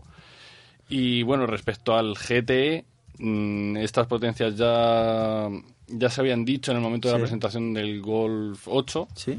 Y no lo tengo aquí a mano ahora mismo, pero creo que eran 245 también. Como Era igual que el GTI 245. Sí, eso es. Perfecto. Pues ya sabemos, eh, nuevo golf, eh, nueva deportividad, eh, veremos a ver cómo funciona. Eh, dentro de poco llegará al mercado y Yo veremos. le tengo ganas, Sí, es- un diseño que tengo que ver en persona. No sé qué le pasa. A esos ojo- ojos, bueno, esos faros de ojos así achinados, hay algo ahí que no sé. Supongo que será cuestión de acostumbrarse también, como todo, ¿no? Pues no, hay cosas que no me quiero acostumbrar. Y aún así es la evolución de diseño más grande del golf, yo creo, en También, toda su ¿ves? Historia. Sí, sí, sí. Bueno, a, mm, a lo mejor del Gol 3 al Gol 4 hubo también un gran salto, pero sí, pero es un, un- ha Sí, habido una evolución. Sobre todo el interior, que no tiene ni un botón, ¿eh? Bueno, algunos tiene, pero muy poquitos. O sea, verdad, el tú- interior yo creo que va a ser lo que más nos va... A mí por lo menos lo que... Lo que estoy deseando es subirme y, y verlo y probarlo por, por, bueno, por todas las innovaciones estas que trae, que va todo resumido a un solo botón y el resto se controla con, con la pantalla central. Vamos a ver si eso funciona al cliente final de un Golf, que sabemos que el cliente final de un Golf es tirando a clásico también. Va en una franja de edad de entre los 18 y hasta qué edad se 65. puede conducir más o menos. 70. Hasta que pasas el psicotécnico. Entre los- básicamente. de, de 85 a 18 años. Sí, sí, eso Toda como, lo- como los puzzles. O sea que... Sí, sí, el golf se vende. Ves gente Sí, mayor, no, gente joven. Sí, claro, pero el Golf hasta hace poco actual. A lo mejor este sin botones no gusta tanto. Claro. De hecho, Pablo, tú desde que se vimos las primeras fotos, enseguida las ampliabas y buscabas lo que más te chocó desde, desde que viste la primera foto. Me acuerdo que lo, lo vivimos aquí contigo. Sí, es que me, me resultó muy. O sea, me resulta muy chocante porque, bueno, un fabricante como Tesla, pues dices, bueno, vale. Y sobre todo porque arriesgarse a lanzar algo así en un coche, entre comillas, generalista, un coche que va dirigido a tanto, a, a tanto perfil de público. Ahí viene todo. Llama mucho la atención porque un Tesla al final, yo creo que el que se compra un Tesla o busca un Tesla, busca eso y, quiere eso. y, y luego encima es que un Tesla tú lo pruebas y, y funciona todo de manera fluida. eh, funciona todo bien, te adaptas enseguida. Yo no he probado ningún coche, por muy caro que sea, en el que el navegador funcione como el de un Tesla o puedas cambiar de menú a la velocidad que cambias en la de un Tesla. Entonces, eh, que me llegara un Golf y todo eso lo haga también, cuando hecho, tienes en- un Audi A8 que no lo hace, Mm. me sorprende. Eh, eh, probábamos ayer el Renault Captur y, y ellos han hecho el paso inverso. Han, han sacado de la pantalla de la primera generación del Captur una serie de, de- de menús, de, o sea, de botones, como pueden ser los del clima, que van más directos porque han pensado... eh, ¿Lo han pensado Han o pensado. el cliente se lo ha pedido? han- han- ellos han pensado, no nos han dicho que hayan hecho, Ah. como otras marcas a veces te dicen que han hablado con sus clientes, pero ellos han pensado, y yo estoy completamente de acuerdo, un clima, subir dos grados, bajar tres grados, no, no, no es seguro ponerte a manejar la pantalla. Es que hay coches que ni te quitas el abrigo PSA, por, por no entrar al climatizador, te lo juro. O sea, hay coches que me subo por la mañana y digo, mira, es que por no buscarlo no me quito el abrigo. No, no, no. Vamos a ver. Yo no consiento que haya en esta mesa nadie, nadie sentado que no se quite el abrigo para montar en el coche. Hay Por coches favor, ¿eh? con, en cuanto tengo que entrar al climatizador, digo, mira, me abrigo y ya está, no paso de entrar ahí. Hay o sea, no coches toco que, es- pantalla. que es, que es casi mejor ir en bufanda. A lo mejor Pablo no lo sabe. Los que nos escuchan a diario todos los días Venga, seguro vale. que lo saben. A ver, Yo- yo ¿por me Quique, quito el abrigo. cuando, cuando viajamos en el coche con el abrigo puesto, el cinturón de seguridad no nos va a proteger, pero ni parecido. De hecho, el desplazamiento en caso de impacto que pueda tener nuestra cabeza puede llegar a ser incluso 7 centímetros mayor. Nuestra cabeza puede ir 7 centímetros más hacia adelante si llevamos Sí, el abrigo ah. que si le llevamos Tú imagínate un abrigo con capucha. A ver, que yo me lo quito. Pero Pa- que- Pablo, es que ahora sí. Pablo, ya no vale, Pablo. O sea. Yo siempre voy con abrigo, o sea, que ya me queda claro que jamás. Sí. Hemos hecho, Jamás. hemos hecho Gracias por la aportación, Eh, que Beatriz servir de Reus aquí al futuro. vea la Beatriz, luz. al acabar, Vea la luz. al acabar el programa tienes que pasar por el despacho de Lagunar, que te va a explicar mía, unas cosas de mía. seguridad sobre... Madre mía. nosotros en la escuela de conducción siempre, en la de BMW Sí. siempre, además yo siempre me lo quito, pero es cierto, esto lo decía un poco de coña, por el hecho de que hay coches que con tal de no bajar verdad. dos puntos al navegador, al final dices, Son es muy que me da engorrosos. pereza o cambiar de emisora, dices tú, pero ¿cómo? O sea, tengo que darle aquí, esperar dos segundos a que Eh, esto reaccione. El otro día me senté Me en un mucha Kia pereza. XCID y no pude cambiar el dial. Imposible, ¿eh? Y me volví loco. O sea, lo dejaste en el Solo Plus Radio. 108.0. Lo dejé solamente en Plus Radio y ya está. De vez en cuando me gusta cambiar y escuchar María cosas. porque- Y dijo, aquí se queda. eh, No, no, hay, hay algo que me fue imposible.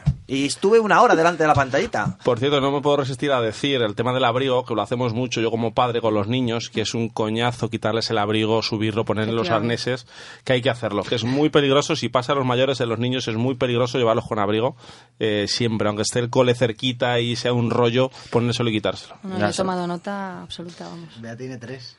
Ah, no. Tienes que madrugar un Tres poquito con más abrigo por entonces. la mañana. tres abrigos, tres abrigos. Bueno, eh, Renault Captur la han nombrado. Hemos estado esta semana en la presentación del nuevo Captur. Hemos hablado del Ford Puma, hemos hablado del Nissan Juke. Pues toca el momento del Captur, que también se renueva al 100%, nueva generación y encima Made in Spain. Made in Spain totalmente, además, eh, para, pues, se exportará como hasta ahora a, a 70 países. Habrá versión Samsung.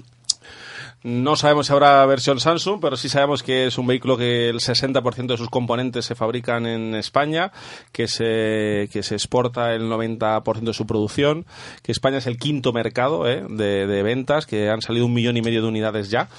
La versión un millón y medio ya, ya es de la nueva generación. Es un coche que lo que más me ha chocado es lo que ha crecido. Ha crecido casi 13 centímetros, hablo de memoria, 12-13 centímetros.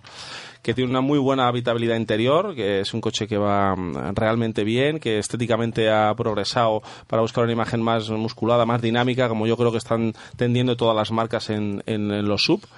Que llega con un motor em, eh, tricilíndrico de de un litro y 100 caballos. Que sustituye el 0,9. Eso es, luego, y luego con un 1003 turbo con versiones de 130 que según la marca eh, tienen claro o medianamente claro que va a ser el que más van a vender. El- Estamos hablando gasolina siempre. Gasolina 1.3 turbo, 130, habrá un 155 que podrá ser automático y luego también habrá un 1500 Blue DCI eh, de 95 y 115 caballos.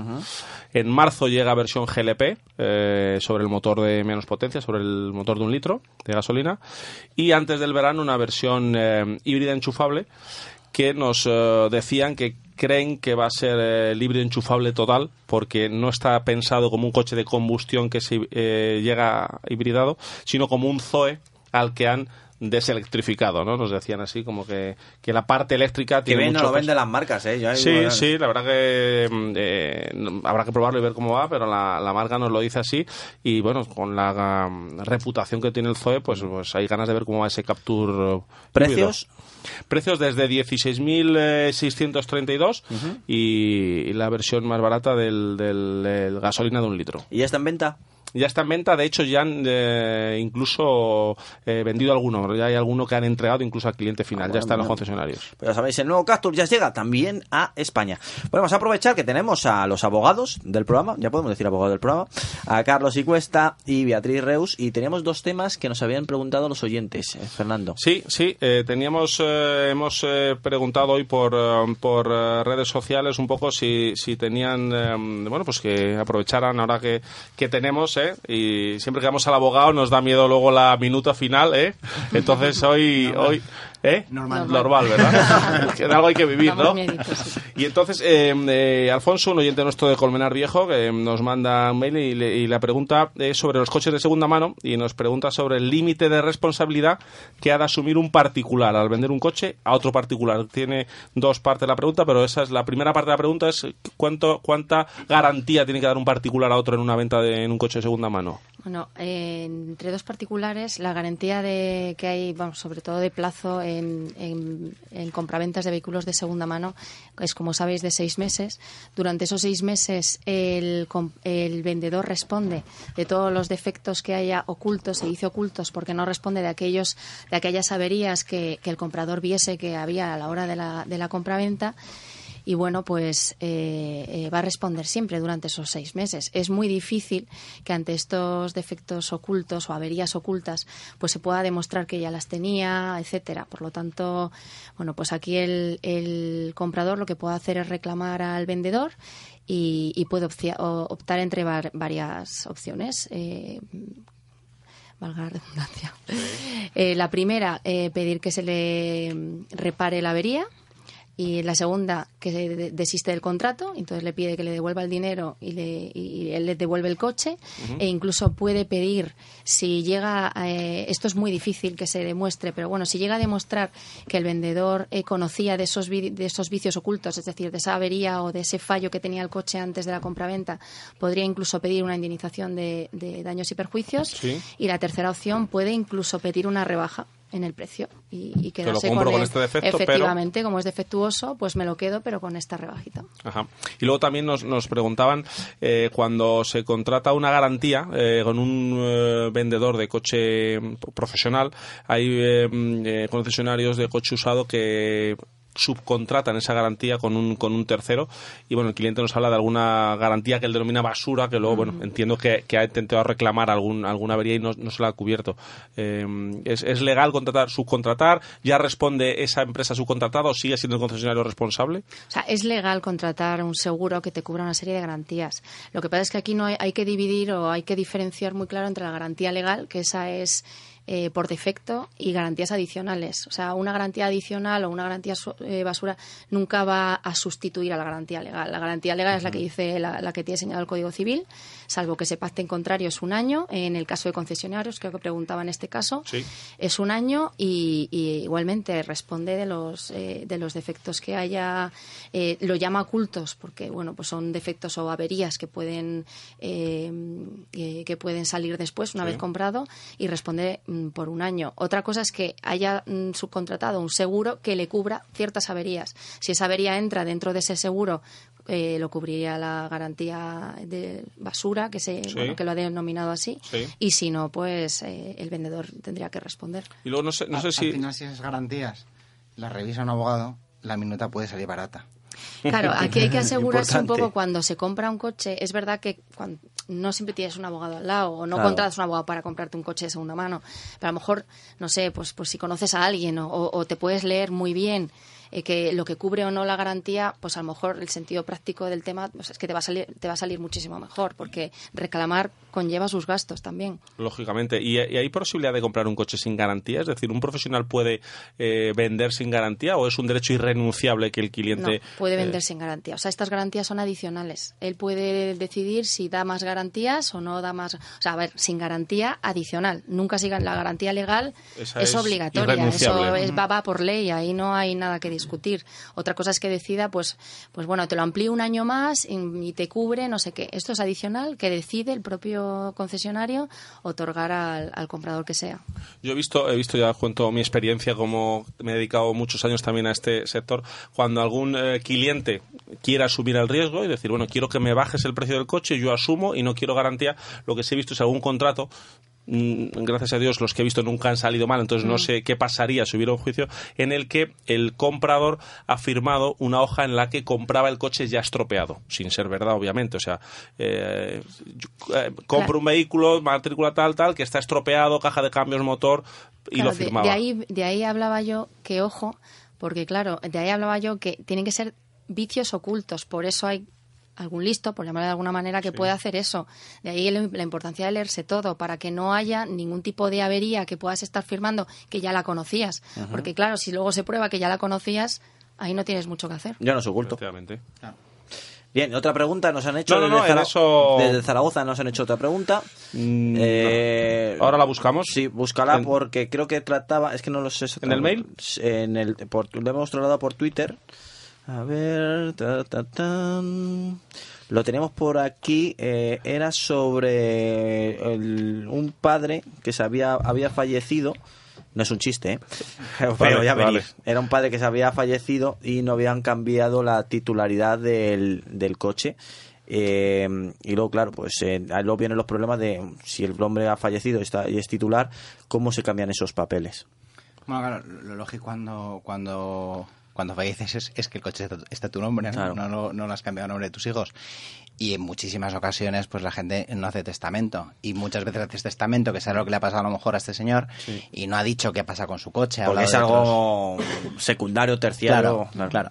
Cualquier caso, cuando, cuando, cuando una persona fallece, los bienes son, heredaros, son heredados si no hay testamento por sus legítimos herederos. En este caso, como está hablando de su padre, no hay ninguna duda de que tiene todo el derecho del mundo a que ese coche pase a ser su de su titularidad.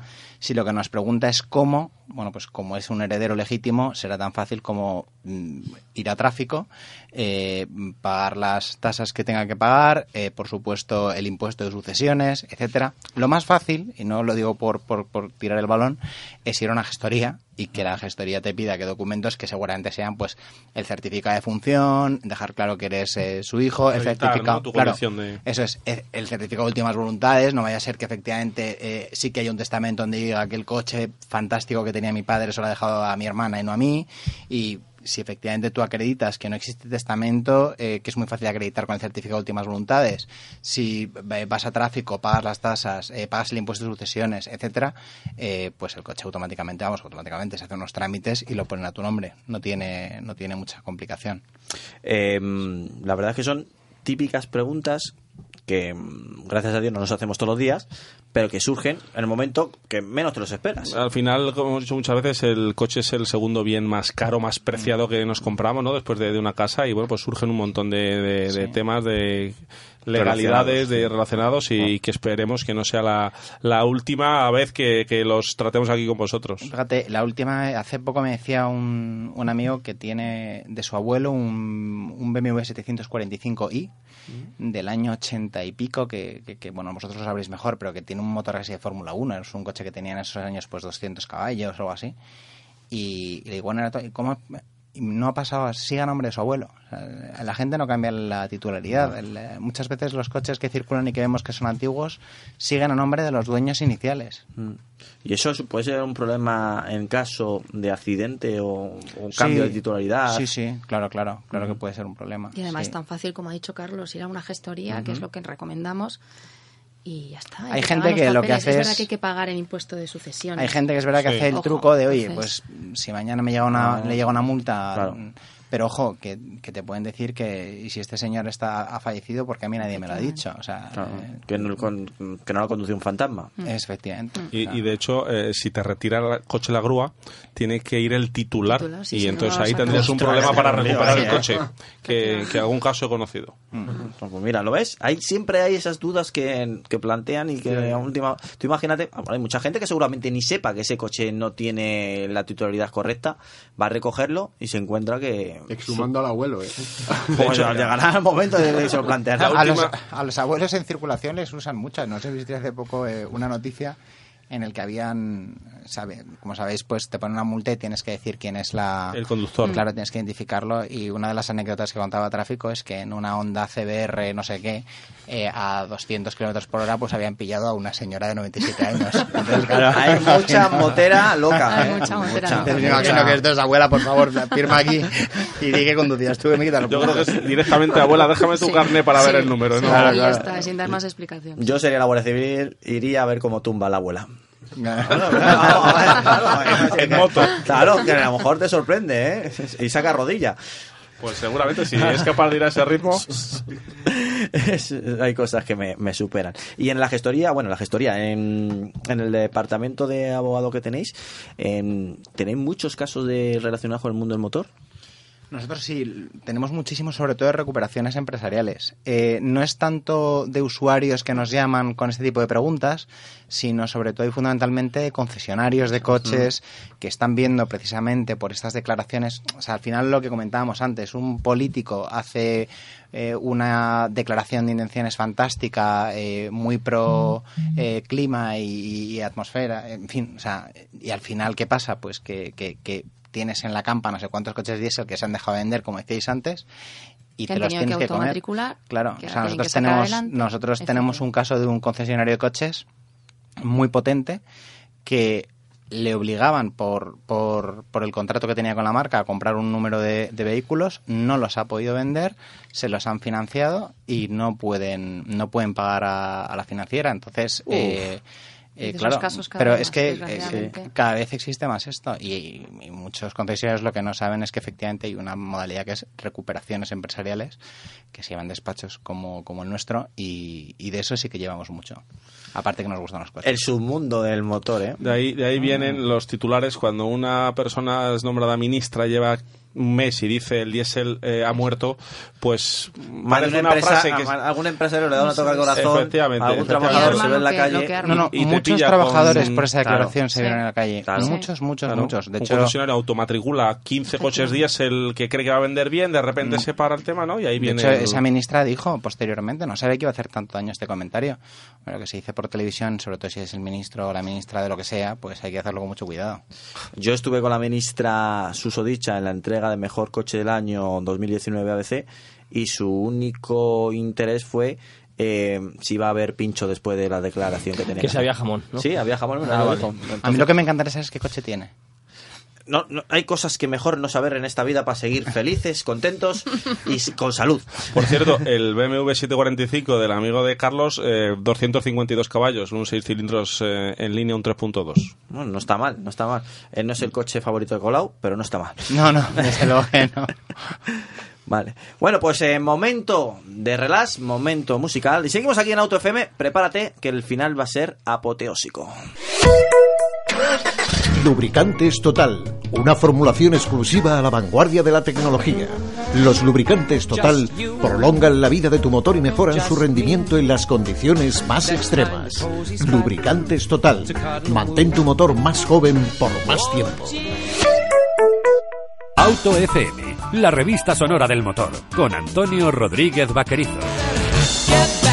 Y ya estamos de vuelta, ya sabes que te he dicho que el final va a ser apoteósico del programa porque tenemos a uno de los grandes protagonistas de este Dakar 2020 que ha sido, pues, eh, nos ha dejado con muy buen sabor de boca y ha sido realmente divertido. Al otro lado del teléfono tenemos a, Lucas. em, eh, yo me gusta decir Lucas porque creo que es una persona que representa todo valor de lo que es un copiloto, de lo que es un buen profesional y según me habéis dicho vosotros, que lo conocéis, también una gran persona. Bienvenido. Hola, buenas noches. Muy buenas noches, Pablo. Tenemos al otro lado del teléfono, yo creo a uno de los grandes protagonistas de este 2020, pero no solamente por este Dakar, no solamente por haber ganado este Dakar, sino por todo ese badaje que lleva años tras años con esfuerzo y sacrificio. Eso es Lucas Cruz. Buenas tardes, soy Pablo Hola, García. buenas. ¿Qué tal? ¿Qué tal? ¿Cómo estás? Pues Muy sí, la verdad que, que impresionante este último Dakar y sobre todo estos, bueno, podríamos hablar un poco de estos eh, últimos años y estos este tercer Dakar que habéis ganado y que bueno, pues eh, este año ha sido brutal, los que lo, lo hemos seguido, hemos seguido estos últimos años, pero para mí este ha sido el, Dakar, podríamos decir, tanto de, de Carlos como de, Lucas, un Dakar Además, bueno, ahora me comentarás un poquito por la que ha sido bastante complicado, con etapas totalmente nuevas, un, un- un sitio que no conocíais, con los roadbook entregados esa misma mañana y lo habéis bordado, Lucas, lo habéis bordado. Bueno, muchas gracias por, por la valoración. Realmente ha sido una carrera que, que no esperábamos que fuera eh, de la manera como se ha ido eh, transcurriendo, ¿no? Porque al ser un terreno nuevo pensábamos que, que no empezaríamos ya desde un principio a, a ir a, a por todas y que habría un poquito un periodo de, de transición entre comillas, ¿no? De, de probar y, y ir conociendo el terreno, conocer un poco el roadbook, cómo estaba hecho, cómo lo habían eh, anotado de nuevo eh, eh, esta nueva eh, nuevo equipo de trabajo que había montado David Castera. Y pensábamos esto que, que, que realmente pues bueno habría un poco de, de tregua al principio pero no fue así. Salimos ya desde un principio con el cuchillo entre los dientes y, y tuvimos que apretar y apretar desde un principio para no perder el ritmo de cabeza. ¿Y qué, qué destacarías de este, de este Dakar? ¿Qué es lo que más te ha lo que más te ha gustado, lo que más te ha llamado la atención de este nuevo sitio, de este nuevo eh, método un poco de, de trabajo? Lo, como lo comentábamos, lo de los roadbook, entregarlos eh, 15 minutos antes de la salida, que no teníais tiempo prácticamente ni de ni de verlo, o sea, era simplemente os lo entregaban y directamente salíais a, a correr. Bueno, yo personalmente eh, mm, me ha gustado la versión de entregar los roadbook por la mañana. Primero porque todos tenemos las mismas, la misma información y el mismo tiempo para prepararlo y, y nadie salía con ningún tipo de, información extra, ¿no? Y, y, bueno, se han empezado a ver cosas que, que no sucedían desde hacía muchísimo tiempo, como el que alguno de los que lucha por la victoria se perdiera. Y, y luego, por mi parte, yo me encontraba muy cómodo con el roadbook por la mañana. Ya lo habíamos probado en el Rally de Marruecos como primera avanzadilla. Uh -huh. En Marruecos los dos días que nos entregaron el roadbook, los dos días ganamos las especiales. Y, y aquí en el Dakar, pues de, de seis días que entregamos el roadbook por la mañana, cuatro lo ganamos nosotros y uno lo ganó Jenin y el otro no me acuerdo quién, quién fue. Yo quiero decir que, que bueno, que al final, eh, cuando la información es igual para todos, se igualan las, se igualan las condiciones y, y luego otro factor a tener en cuenta fueron la ubicación de cámaras interiores para evitar que, que ninguno de los pilotos de los 20 primeros utilizase información extra, ya sea vía GPS, vía teléfono o cualquier otro, o anotaciones en el, en el roadbook, ¿no? Entonces esto dio una dio un caire mucho más eh, limpio a la carrera y, y con menos suspicacias de, de posibles eh, trampas o informaciones extras, ¿no? Y yo para mí ha sido un acierto y, y, ya te digo, yo me he encontrado muy cómodo en esta posición y, y lo hemos disfrutado y realmente cuando haces tu trabajo, lo haces bien y, y encima eh, consigues eh, ganar las especiales y marcar diferencias por, por, el trabajo realizado, yo creo que es para estar súper contento. Buenas tardes, Lucas. Soy Fernando Rivas. Lo primero, darte la enhorabuena por, por la victoria. Y después quería, quería que nos contaras cómo fue esa noche, a, creo que a dos etapas del final, corrígeme si me equivoco, que se quedó la cabeza de la carrera apretada a 24 segundos, eh, nada más de, de, diferencia con, con Nasser. Eh, yo creo que fue el momento no más donde, donde había que tirarse a correr y donde había que, que tener ese punto de suerte y ese punto también de acierto en la navegación y en la conducción para llevarse este, este Dakar. Sí, eran, fue a tres días del final y la diferencia bueno, tuvimos una serie de problemas el día anterior y, y bueno, como siempre, ¿no? La mentalidad de, de Carlos y la mentalidad mía es, es siempre la misma. El objetivo uh -huh. es conseguir la victoria y, y no, defa y no, no, perder la, la, ni la esperanza ni la motivación, ¿no? Y es lo que, es lo que hicimos. Conseguimos eh, ver la parte positiva del, de la problemática y realmente era para verlo así, ¿no? Porque eh, consideramos que el, que haber perdido los seis minutos en la especial anterior eh, nos quitaba todo el cojín que teníamos de diferencia, pero a la postre salíamos nueve minutos detrás de Nasser y doce minutos detrás de Stefan, ¿no? Eso quiere decir que que habían entre medio de Nasser y nosotros habían dos coches más y delante de Stefan habían tres coches. Quiere decir que había alguna marca más que, que, que no salir los tres juntos que estaban luchando por la victoria.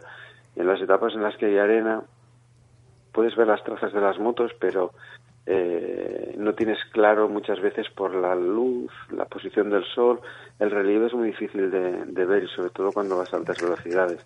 Pero si ha pasado un coche delante y está un poco húmeda la tierra o, cambia de color cuando la pisas, puedes intuir un poco, puedes llegar a, ver qué es lo que ha hecho el coche, si realmente el bache este que parece que no es a fondo, las ruedas han tocado el, han tocado el suelo de continuo o hay un pequeño salto o pierde una discontinuidad de esta marca y esto te ayuda muchísimo a tener confianza. Y luego eh, como nos pasó al principio eh, las trazas de moto seguían por una parte de por encima de las dunas y había unos valles en la izquierda en la que habían dos trazas de coche y, consideramos que iba más rápido no y realmente era así porque ibas por un valle cruzabas dos dunas valle dos dunas valle y en una tirada de unos 12-14 kilómetros pues a- a- ganas mucha, mucho tiempo, ¿no?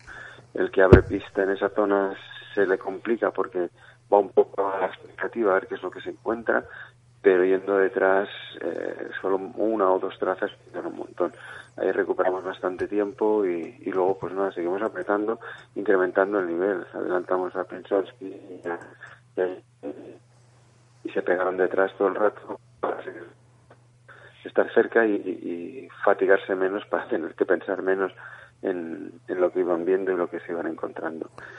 Y, nada, y, al- y ahí, pues bueno, Nasser cometió un error de, de navegación en un punto, le costó encontrarlo, a salida de una montaña y, y cuando lo, lo validó, yo creo que empezó a entrar en, en pánico porque tardó en validarlo, no se ubicó bien dentro del roadbook y salió por una pista que no era la que la de carrera. Y entonces cuando se dio cuenta pues ya había perdido eh, un tiempo valioso no y nosotros antes de llegar al final de esta primera parte conseguimos dar alcance a, a Estefan y nos no entramos casi juntos en, en meta eso nos dio ahí un, un cojín importante no los nueve minutos que habíamos recuperado a Nasser más lo que había perdido en, en el error pues ahí marcamos ya una diferencia de los 18 minutos que que a la postre nos ayudó a, a gestionar los dos últimos días. ¿Y, y cómo has visto tú, eh, eh, Lucas? En el año pasado en, Perú se quejaron, eh, os quejabais mucho, ¿no? De que había zonas eh, demasiado lentas, ¿no? La media de algunas etapas era demasiado lenta, demasiado eh, pelearte, ¿no? Con, las dunas para tratar de, de no quedarte clavado. Y aquí en, en, Arabia ha habido zonas muy rápidas, ¿no? Habéis hablado que había un tramo incluso casi de 40 kilómetros donde ibais a fondo. Eh, quizás para el año que viene quer- querréis a lo mejor un un poquito más, eh, no tan alto de medias de velocidad. No, más que nada, ya, no, no es las medias, al final es una carrera eh, y hay que correr, ¿no? Pero, pero más que las medias es el tipo de terreno que no, que no aportaba, aportaba nada, ¿no? Una línea recta sin nada, plana totalmente, a 40 kilómetros en línea recta. Yo creo que esto no es, no aporta nada, Claro. kilómetros, pero no aporta nada. Entonces, técnicamente, no, no tiene ningún, no tiene ningún valor, ¿no? Entonces, yo creo que que este tipo de zonas, por poco que se pueda, se deberían de intentar evitar. Pero bueno, al final no es, no es fácil cuando tú intentas hacer un recorrido o tienes una previsión de recorrido. Puede ser que tengas cosas eh, válidas para, para eh, compensar estas, estas zonas complicadas, pero por lo que sea, por motivos de, del gobierno, por motivos de explotaciones o, o cualquier otra cosa, no puedes eh, tener esta esta facilidad para, para poder hacer el recorrido como tú querrías, ¿no? Pero bueno, esto yo creo que poco a poco lo irán puliendo eh, David Castera, que, que tiene una dilatada experiencia en este tipo de, de especialidades. Bueno, Lucas, antes de despedir de, de- de ti, te queríamos dar las gracias por estar al otro lado del teléfono y recordar una pequeña anécdota que algunos se la toman como una broma, yo no me la que toman como una broma, cuando dijo Alonso de que gracias a Lucas Cruz, Carlos Sainz había ganado este a Dakar 2020. Le dijo, eh, eh, le enfocó con el móvil Sí, a Lucas, sí, ¿verdad, Lucas? claro. Y te dijo, aquí está el culpable de que haya ganado, ¿no? Claro, hay algunos Bueno. que se lo han tomado en broma y, y creo que el valor del copiloto en las carreras es muy importante, pero más en, en un Dakar y más en este Dakar 2020. En un rally es, es, eh, muy, importa- eh, Claro. muy importante, pero aquí es decisivo y fundamental. Decisivo. Con lo cual, darte la enhorabuena y, y ensalzar también tu nombre, que muchas veces eh, eh, se tapa. Eh, Lo entendemos, porque al final Carlos Sainz también tiene una obra grandísima, tiene ha ganado muchísimo, pero también estáis ahí, los copilotos. Mm, Bueno, al final, eh, gra- gra- gracias por, por, por los elogios, pero pero esto al final es un, un trabajo de, de, de tres visibles, que es el coche, el piloto y el copiloto, y luego detrás hay un montón de gente, ingenieros, fisios, mecánicos, doctores, en las cajas de cambios, en las suspensiones, hay un montón de gente trabajando con el mismo objetivo que es conseguir la victoria, ¿no? Sí, Y, y, bueno, Lucas, eh, perdona, eh, ¿cuántas cosas habéis dejado ya apuntadas a- para el equipo mini que hay que mejorar de- de- del coche? Porque conociendo a Carlos y conociéndote a ti, le habéis hecho ya una lista para que trabajen seguro. Bueno, sí, hay alguna listita preparada. Pero bueno, de momento está la lista ahí y hay que ver qué hacemos el año que viene, si continuamos, si no, si continuamos con el equipo o, o no. Y, y de momento lo que lo que sí que lo que sí que está ahí y lo que hay que hacer es disfrutar de, de esta victoria Mm. que La verdad ha que sido importante para nosotros y yo creo que es que, que nos merecemos Mm. un poco el, el disfrutarla, ¿no? Porque momentos así hay pocos momentos en la vida en los que puedas disfrutarte, disfrutar de, de una victoria, menos en el motorsport. Pues muchísimas gracias, te dejamos que disfrutes, nunca mejor dicho, y mucha, mucha suerte para posibles eh, nuevas aventuras, que sin duda alguna ya las tenéis ahí puestas y bueno, como bien ha dicho y apuntado Fernando, eh, queréis más, tenéis hambre y eso es muy importante. Mm, Muchas gracias y gracias por seguir la carrera. Un abrazo. Muchas gracias, Lucas. muchas gracias. Hablamos, un abrazo. Me, me hacía gracia cuando, cuando eh, le preguntábamos a Carlos Sainz antes de irse al Dakar, le preguntábamos que por qué con Lucas, que ha cambiado mm, bueno, varias veces copilotos, y me dice, y decía, he ganado, he ganado con él dos Dakares, pues eh, ahí está, es el mejor. Blanco Pues y ya, pues ya son tres. Bueno, no paramos en esta todavía, no sé si decir, eh, eh, fiebre del Dakar 2020, eh, pero tenemos también a, a otro referente de este Dakar, eh, tenemos también a otra protagonista de este Dakar, a, bueno, pues... eh, 12 mujeres han, 12 eh, mujeres. han, eh, eh, participado en, la prueba. Eh, pues tenemos a una de ellas y a una de ellas que, que ha hecho un gran Dakar de, de copiloto llegando a la meta. ¿eh? Venga, presenta. Pues nada más y nada menos que Mónica Plaza. ¿Qué tal, Mónica? ¿Cómo estás? Hola, buenas noches a todos. Hola, Mónica. Y Muy sobre bien. todo, darte la enhorabuena, ¿no? Por, por acabar una prueba tan dura y en un reto tan bonito como es hacerla con tu padre, que es un, un experto, un histórico del Dakar. Sí, bueno, muchas gracias. Nada, la verdad es que, bueno, eh, para mí ha sido toda una experiencia, creo que para los dos y para toda la gente que nos ha seguido. Y bueno, pues aún estamos aquí saboreando un poquito Mm. lo que hemos conseguido. ¿Un, un Dakar une o separa a un padre y una hija? Une. Bueno, yo creo que nos ha mantenido, porque la relación con mi padre es muy amistad padre-hija, pero hay más amistad y bueno, al final, desde pequeña, tanto mi hermana como yo hemos viajado con mis padres mucho y el tirarte 15 días en un coche con él, pues no es algo extraño para mí. Bueno, Mónica, ha sido un poco duro, me contabas el otro día por teléfono, ¿no? Que ha habido momentos ahí... ¿Qué, qué, qué ha pasado? Cuéntanos así cositas, cotilleos, que el otro día me hizo mucha gracia varias cosas así que me contaste. Bueno, pues en primer lugar, nada, el primer día salimos y el, el coche se paró dos veces y cuando llegamos al equipo, oye, eh, ¿se ha parado? Mirar a ver la batería o si es... No sé, no, no sabíamos un poco, ¿no? Pensábamos que era algo sencillo. Y luego es que el cigüeñal tenía orgura y, y bueno, fue, fue algo un poco chocante, tuvimos que cambiar el motor, lo que ya eh, te- conlleva una penalización de 40 minutos. Te condiciona. Entonces, to- todas las opciones que teníamos a, a la general, que en realidad íbamos a por el top 20, eh, pues bueno, pues eh, se quedaron allí. Y nada, como cambiamos el motor eh, a uno más viejo, la electrónica no coincidía y en las marchas largas, cuarta, quinta y sexta, el coche daba fallo cada vez que cambiabas de marcha. Entonces mi padre ha hecho magia completamente, o sea, es que no tiene otra palabra para pues para poder terminar el rally y bueno, pues al final es un sabor realmente agridulce, aunque lo hemos disfrutado, hemos vivido mucho la experiencia, pero no dejamos de ser competitivos todos los que los que vamos allí y bueno, pues pues bueno, muy contentos porque estamos muy contentos, pero claro, no hemos sido muy lastrados. Eh, había días que teníamos que parar en mitad de la etapa a echarle aceite de motor porque consumía mucho y bueno, pues Que estáis con algo condicionados que no os esperabais, porque a mitad de una, de una carrera que se rompe el motor, bueno, vale, de acuerdo, pero que no habéis comenzado. Ya, al final el, no, no, no, no lo sabemos. El coche, bueno, nos llegó un poco de rebote, el proyecto salió muy tarde, gracias a los patrocinadores pudimos estar allí, o sea que no, no tenemos ninguna queja y el equipo ha trabajado muchísimo.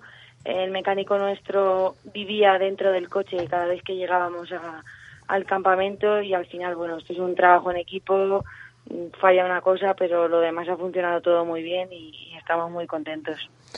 ¿Y cómo es el, el Dakar por dentro, Mónica? ¿Cómo es en el momento ese que llegáis, la convivencia? Eh, lo veíamos el otro día cuando terminó el, el Dakar, ese, ese buen rollo que se veía en las fotos con, bueno, pues el Carlos Sainz, con Peter Hansel, con Alatilla. Eh, más que rivales, son, yo, yo lo veo como amigos. ¿Es, ¿Es verdad esa sensación? ¿Tienes esa sensación cuando, cuando llegas a los campamentos? ¿Existe ese buen rollo entre participantes? Sí, sí, totalmente. Al final, eh, muchos de los competidores son mis amigos con los que hablo pues cada semana y llegas y qué tal y no sé qué. Madre mía, qué pasada me ha dado ahí. qué guay. Alguna vez con Farretti hicimos motocross y me decía Armand, tío, qué guapo hemos estado haciendo motocross. Y, y nada, es, es una familia, la verdad que el buen rollo y el buen ambiente que hay en, en el mundo del todoterreno, para mí es, vamos, no lo cambio por nada. Qué diferencia, Y- ¿eh? Con luego otras también- competiciones. Igualito que Sí. el fútbol, ¿eh? Por ejemplo. Bueno, por ejemplo. lo- luego también otra cosa que, que me llama mucho la atención es desde pequeña siguiendo el Dakar, eh, viendo a grandes pilotos de, bueno, motos, coches y camiones, y ahora era llegar al campamento y, bueno, Mónica, ¿qué tal? O co- incluso Nasser Alatilla, un- que es un tipo súper simpático, todo el mundo, ¿qué tal? ¿Cómo te ha ido? Bien, pues yo he tenido este problema, pues yo este, joder, a ver si reparas para mañana. Era todo un poco así. y comías con unos, cenabas con otros, desayunabas con otros, al final eh, mecánicos, co- eh, ingenieros, vamos, no solo pilotos y copilotos, sino todo el equipo en general. Qué bien. Además, eh, eh, apuntar, eh, Mónica, eh, que eh, Fernando Alonso en la etapa maratón, por ejemplo, tuvo que llevarle ruedas eh, ¿no? para, para sus compañeros de equipo, en este caso para Nasser, eh, un piloto de Fórmula 1 que está acostumbrado a no compartir ni con, ni con su Casi compañero de equipo ni el saludo, y en este caso tuvo que imbuirse de ese Sí. espíritu de aventura. Y yo quería preguntarte cómo, cómo viste la etapa maratón, esa etapa más dura donde dormisteis todos juntos, donde, donde casi sin, sin descanso no tenéis que hacer eh, las dos, los dos días. ¿Cómo, cómo fue eso para, para la mecánica y sobre todo para vosotros? Bueno, justo ese día, el primer día de la maratón, eh, en el kilómetro 2 de la especial, en una duna, empieza a sonar... Eso cuando suena eso no es bueno, ¿no? Malo. No, Ah, vale, no, vale, no, vale. no. Y yo, papá, ¿qué pasa? y dice, se ha roto la caja de cambios. Y Ostras. yo, no. Kilómetro 2 estamos viendo, ¿eh? Kilómetro 2, sí. Eh, bueno, al final es que no, son cosas que pasan, ya está. ¿no? En- encima en un rally con, con tantos kilómetros, mm, hemos cuidado muchísimo la mecánica. Eh, atascamos un día y creo que hemos pinchado tres ruedas en todo el rally, que había gente que en alguna etapa pinchaba tres ruedas por, por etapa. Y, y bueno, pues ya está, se rompió la caja de cambios, tuvimos que hacer el tramo de enlace hacia atrás, ir al vivac, cambiar la caja de cambios, volver al tramo de enlace y reengancharnos en el kilómetro donde donde donde habíamos abandonado. Sí. Bueno, pues nada, hicimos la etapa solos, adelantamos algún T4, algún camión, algún coche un poco rezagado, atascado, ya íbamos parando, ¿necesitáis algo? Y vimos a Nani Roma y Albert Llovera, que estaban con problemas. Sí. Y bueno, al llegar a la neutralización que teníamos que estar parados una hora, estuvimos con ellos, al final ya de risas, hablando, contando anécdotas. Fuimos al campamento, un montaje que personalmente no, no, lo- no me lo esperaba. A las chicas nos separaron de los chicos y estábamos en una habitación más pequeña con calefacción, ¡Qué morro! en el suelo, y todos allí, pues, eh, como uno más. Al día siguiente salí cerca de, de Fernando Alonso, allí con, con Marc Oma, estuvimos hablando con él, con Joan Fon, que estaba contando pues anécdotas graciosas que le pasan siempre, y bueno, como uno más. Fernando, la verdad que como uno más. Bueno, Mónica, estaríamos horas hablando contigo, pero el tiempo y, y, y también la publicidad nos, a- nos acorta. Eh, para otro día seguro que, bueno, tenemos que llamarla Me más. ha, me ha dicho que se va a venir un viernes. Ah, pues ya está, ya está hecho. Mónica. Mónica, un placer. Sí, sí. Está, está grabado, Mónica, ¿eh? Un viernes ha dicho que se viene, se Venga, viene a la radio. Pues lo hacemos así. Muchísimas gracias por estos minutos y te veremos dentro de poco aquí en el estudio de Plus Radio. Muchísimas gracias. Muchas gracias a vosotros. Gracias. Bueno, ahora sí que sí, la despedida. Muchísimas gracias, Diego, por acompañarnos. Acompañarnos. Muchas gracias a ti y a todo el equipo, un placer, como siempre mi segunda vez, seguro que la tercera no tardo tanto. La volver. tercera viene la buena, ¿eh? tercera va la vencida, Diego. Eso dicen, eso dicen. Eduardo Lausín, que nos tiene abandonados, le va a tirar de las orejas un día de esto, ya verás. Pues tan abandonados como algunos el carril derecho. Eso es verdad, eso es verdad. Muchísimas gracias por acompañarnos. Muchas gracias a, a vosotros y bueno, nos vemos, espero más a menudo. Ahí está. José Lagunar, muchísimas gracias. Gracias a vosotros. Con su Ribequí, todo hay que decirlo. Y su cazadora. Eh, eh, y, su- y no caza, y sin, su, y sin caza- Bueno, es que no quería enrollarme, pero muchas gracias porque en espacios como estos tan divertidos y tan amenos deis lugar a cosas tan sencillas y tan importantes como la seguridad vial y cómo viajar siempre en el coche con el abrigo quitado. Importantísimo. Fernando Rivas, muchísimas gracias. Bueno, quedamos deprisa. Gracias, nos vemos el lunes a las 7. Fer Pablo García, Autofácil, Evo, Evo, Autofácil. Un abrazo muy fuerte y Ya los vemos el kioscos. viernes. Ya los kioscos, ya funcionando a tope. Ahí está. Luis Mazarracín, muchas gracias. Y como siempre, todos nuestros podcasts en todas las plataformas multimedia. Los Marios, los tengo aquí a la derecha. Muchísimas gracias a los dos. A ti, a ti siempre por, por invitarme. Nos vemos el lunes. Y a mis abogados, si me permitís, eh, a Carlos Cuesta y Beatriz Reus, muchísimas, Muchísimas gracias. gracias. Por supuesto, te muchísimas lo gracias. permitimos, nos lo has pasado muy bien. Muchísimas gracias. Y yo soy Antonio Rodríguez Bagrizo, para mí ha sido un placer abrocharos siempre el cinturón y nos vemos dentro de siete días.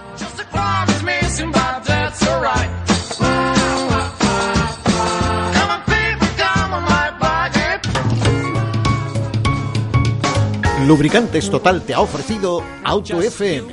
Lubricantes Total. Mantén tu motor más joven por más tiempo.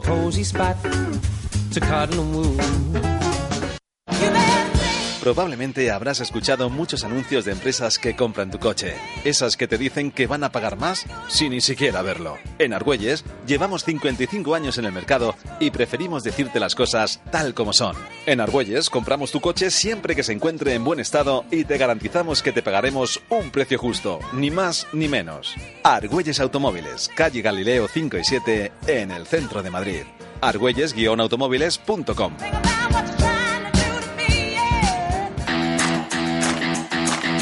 Estás escuchando Plus Radio. La radio en positivo.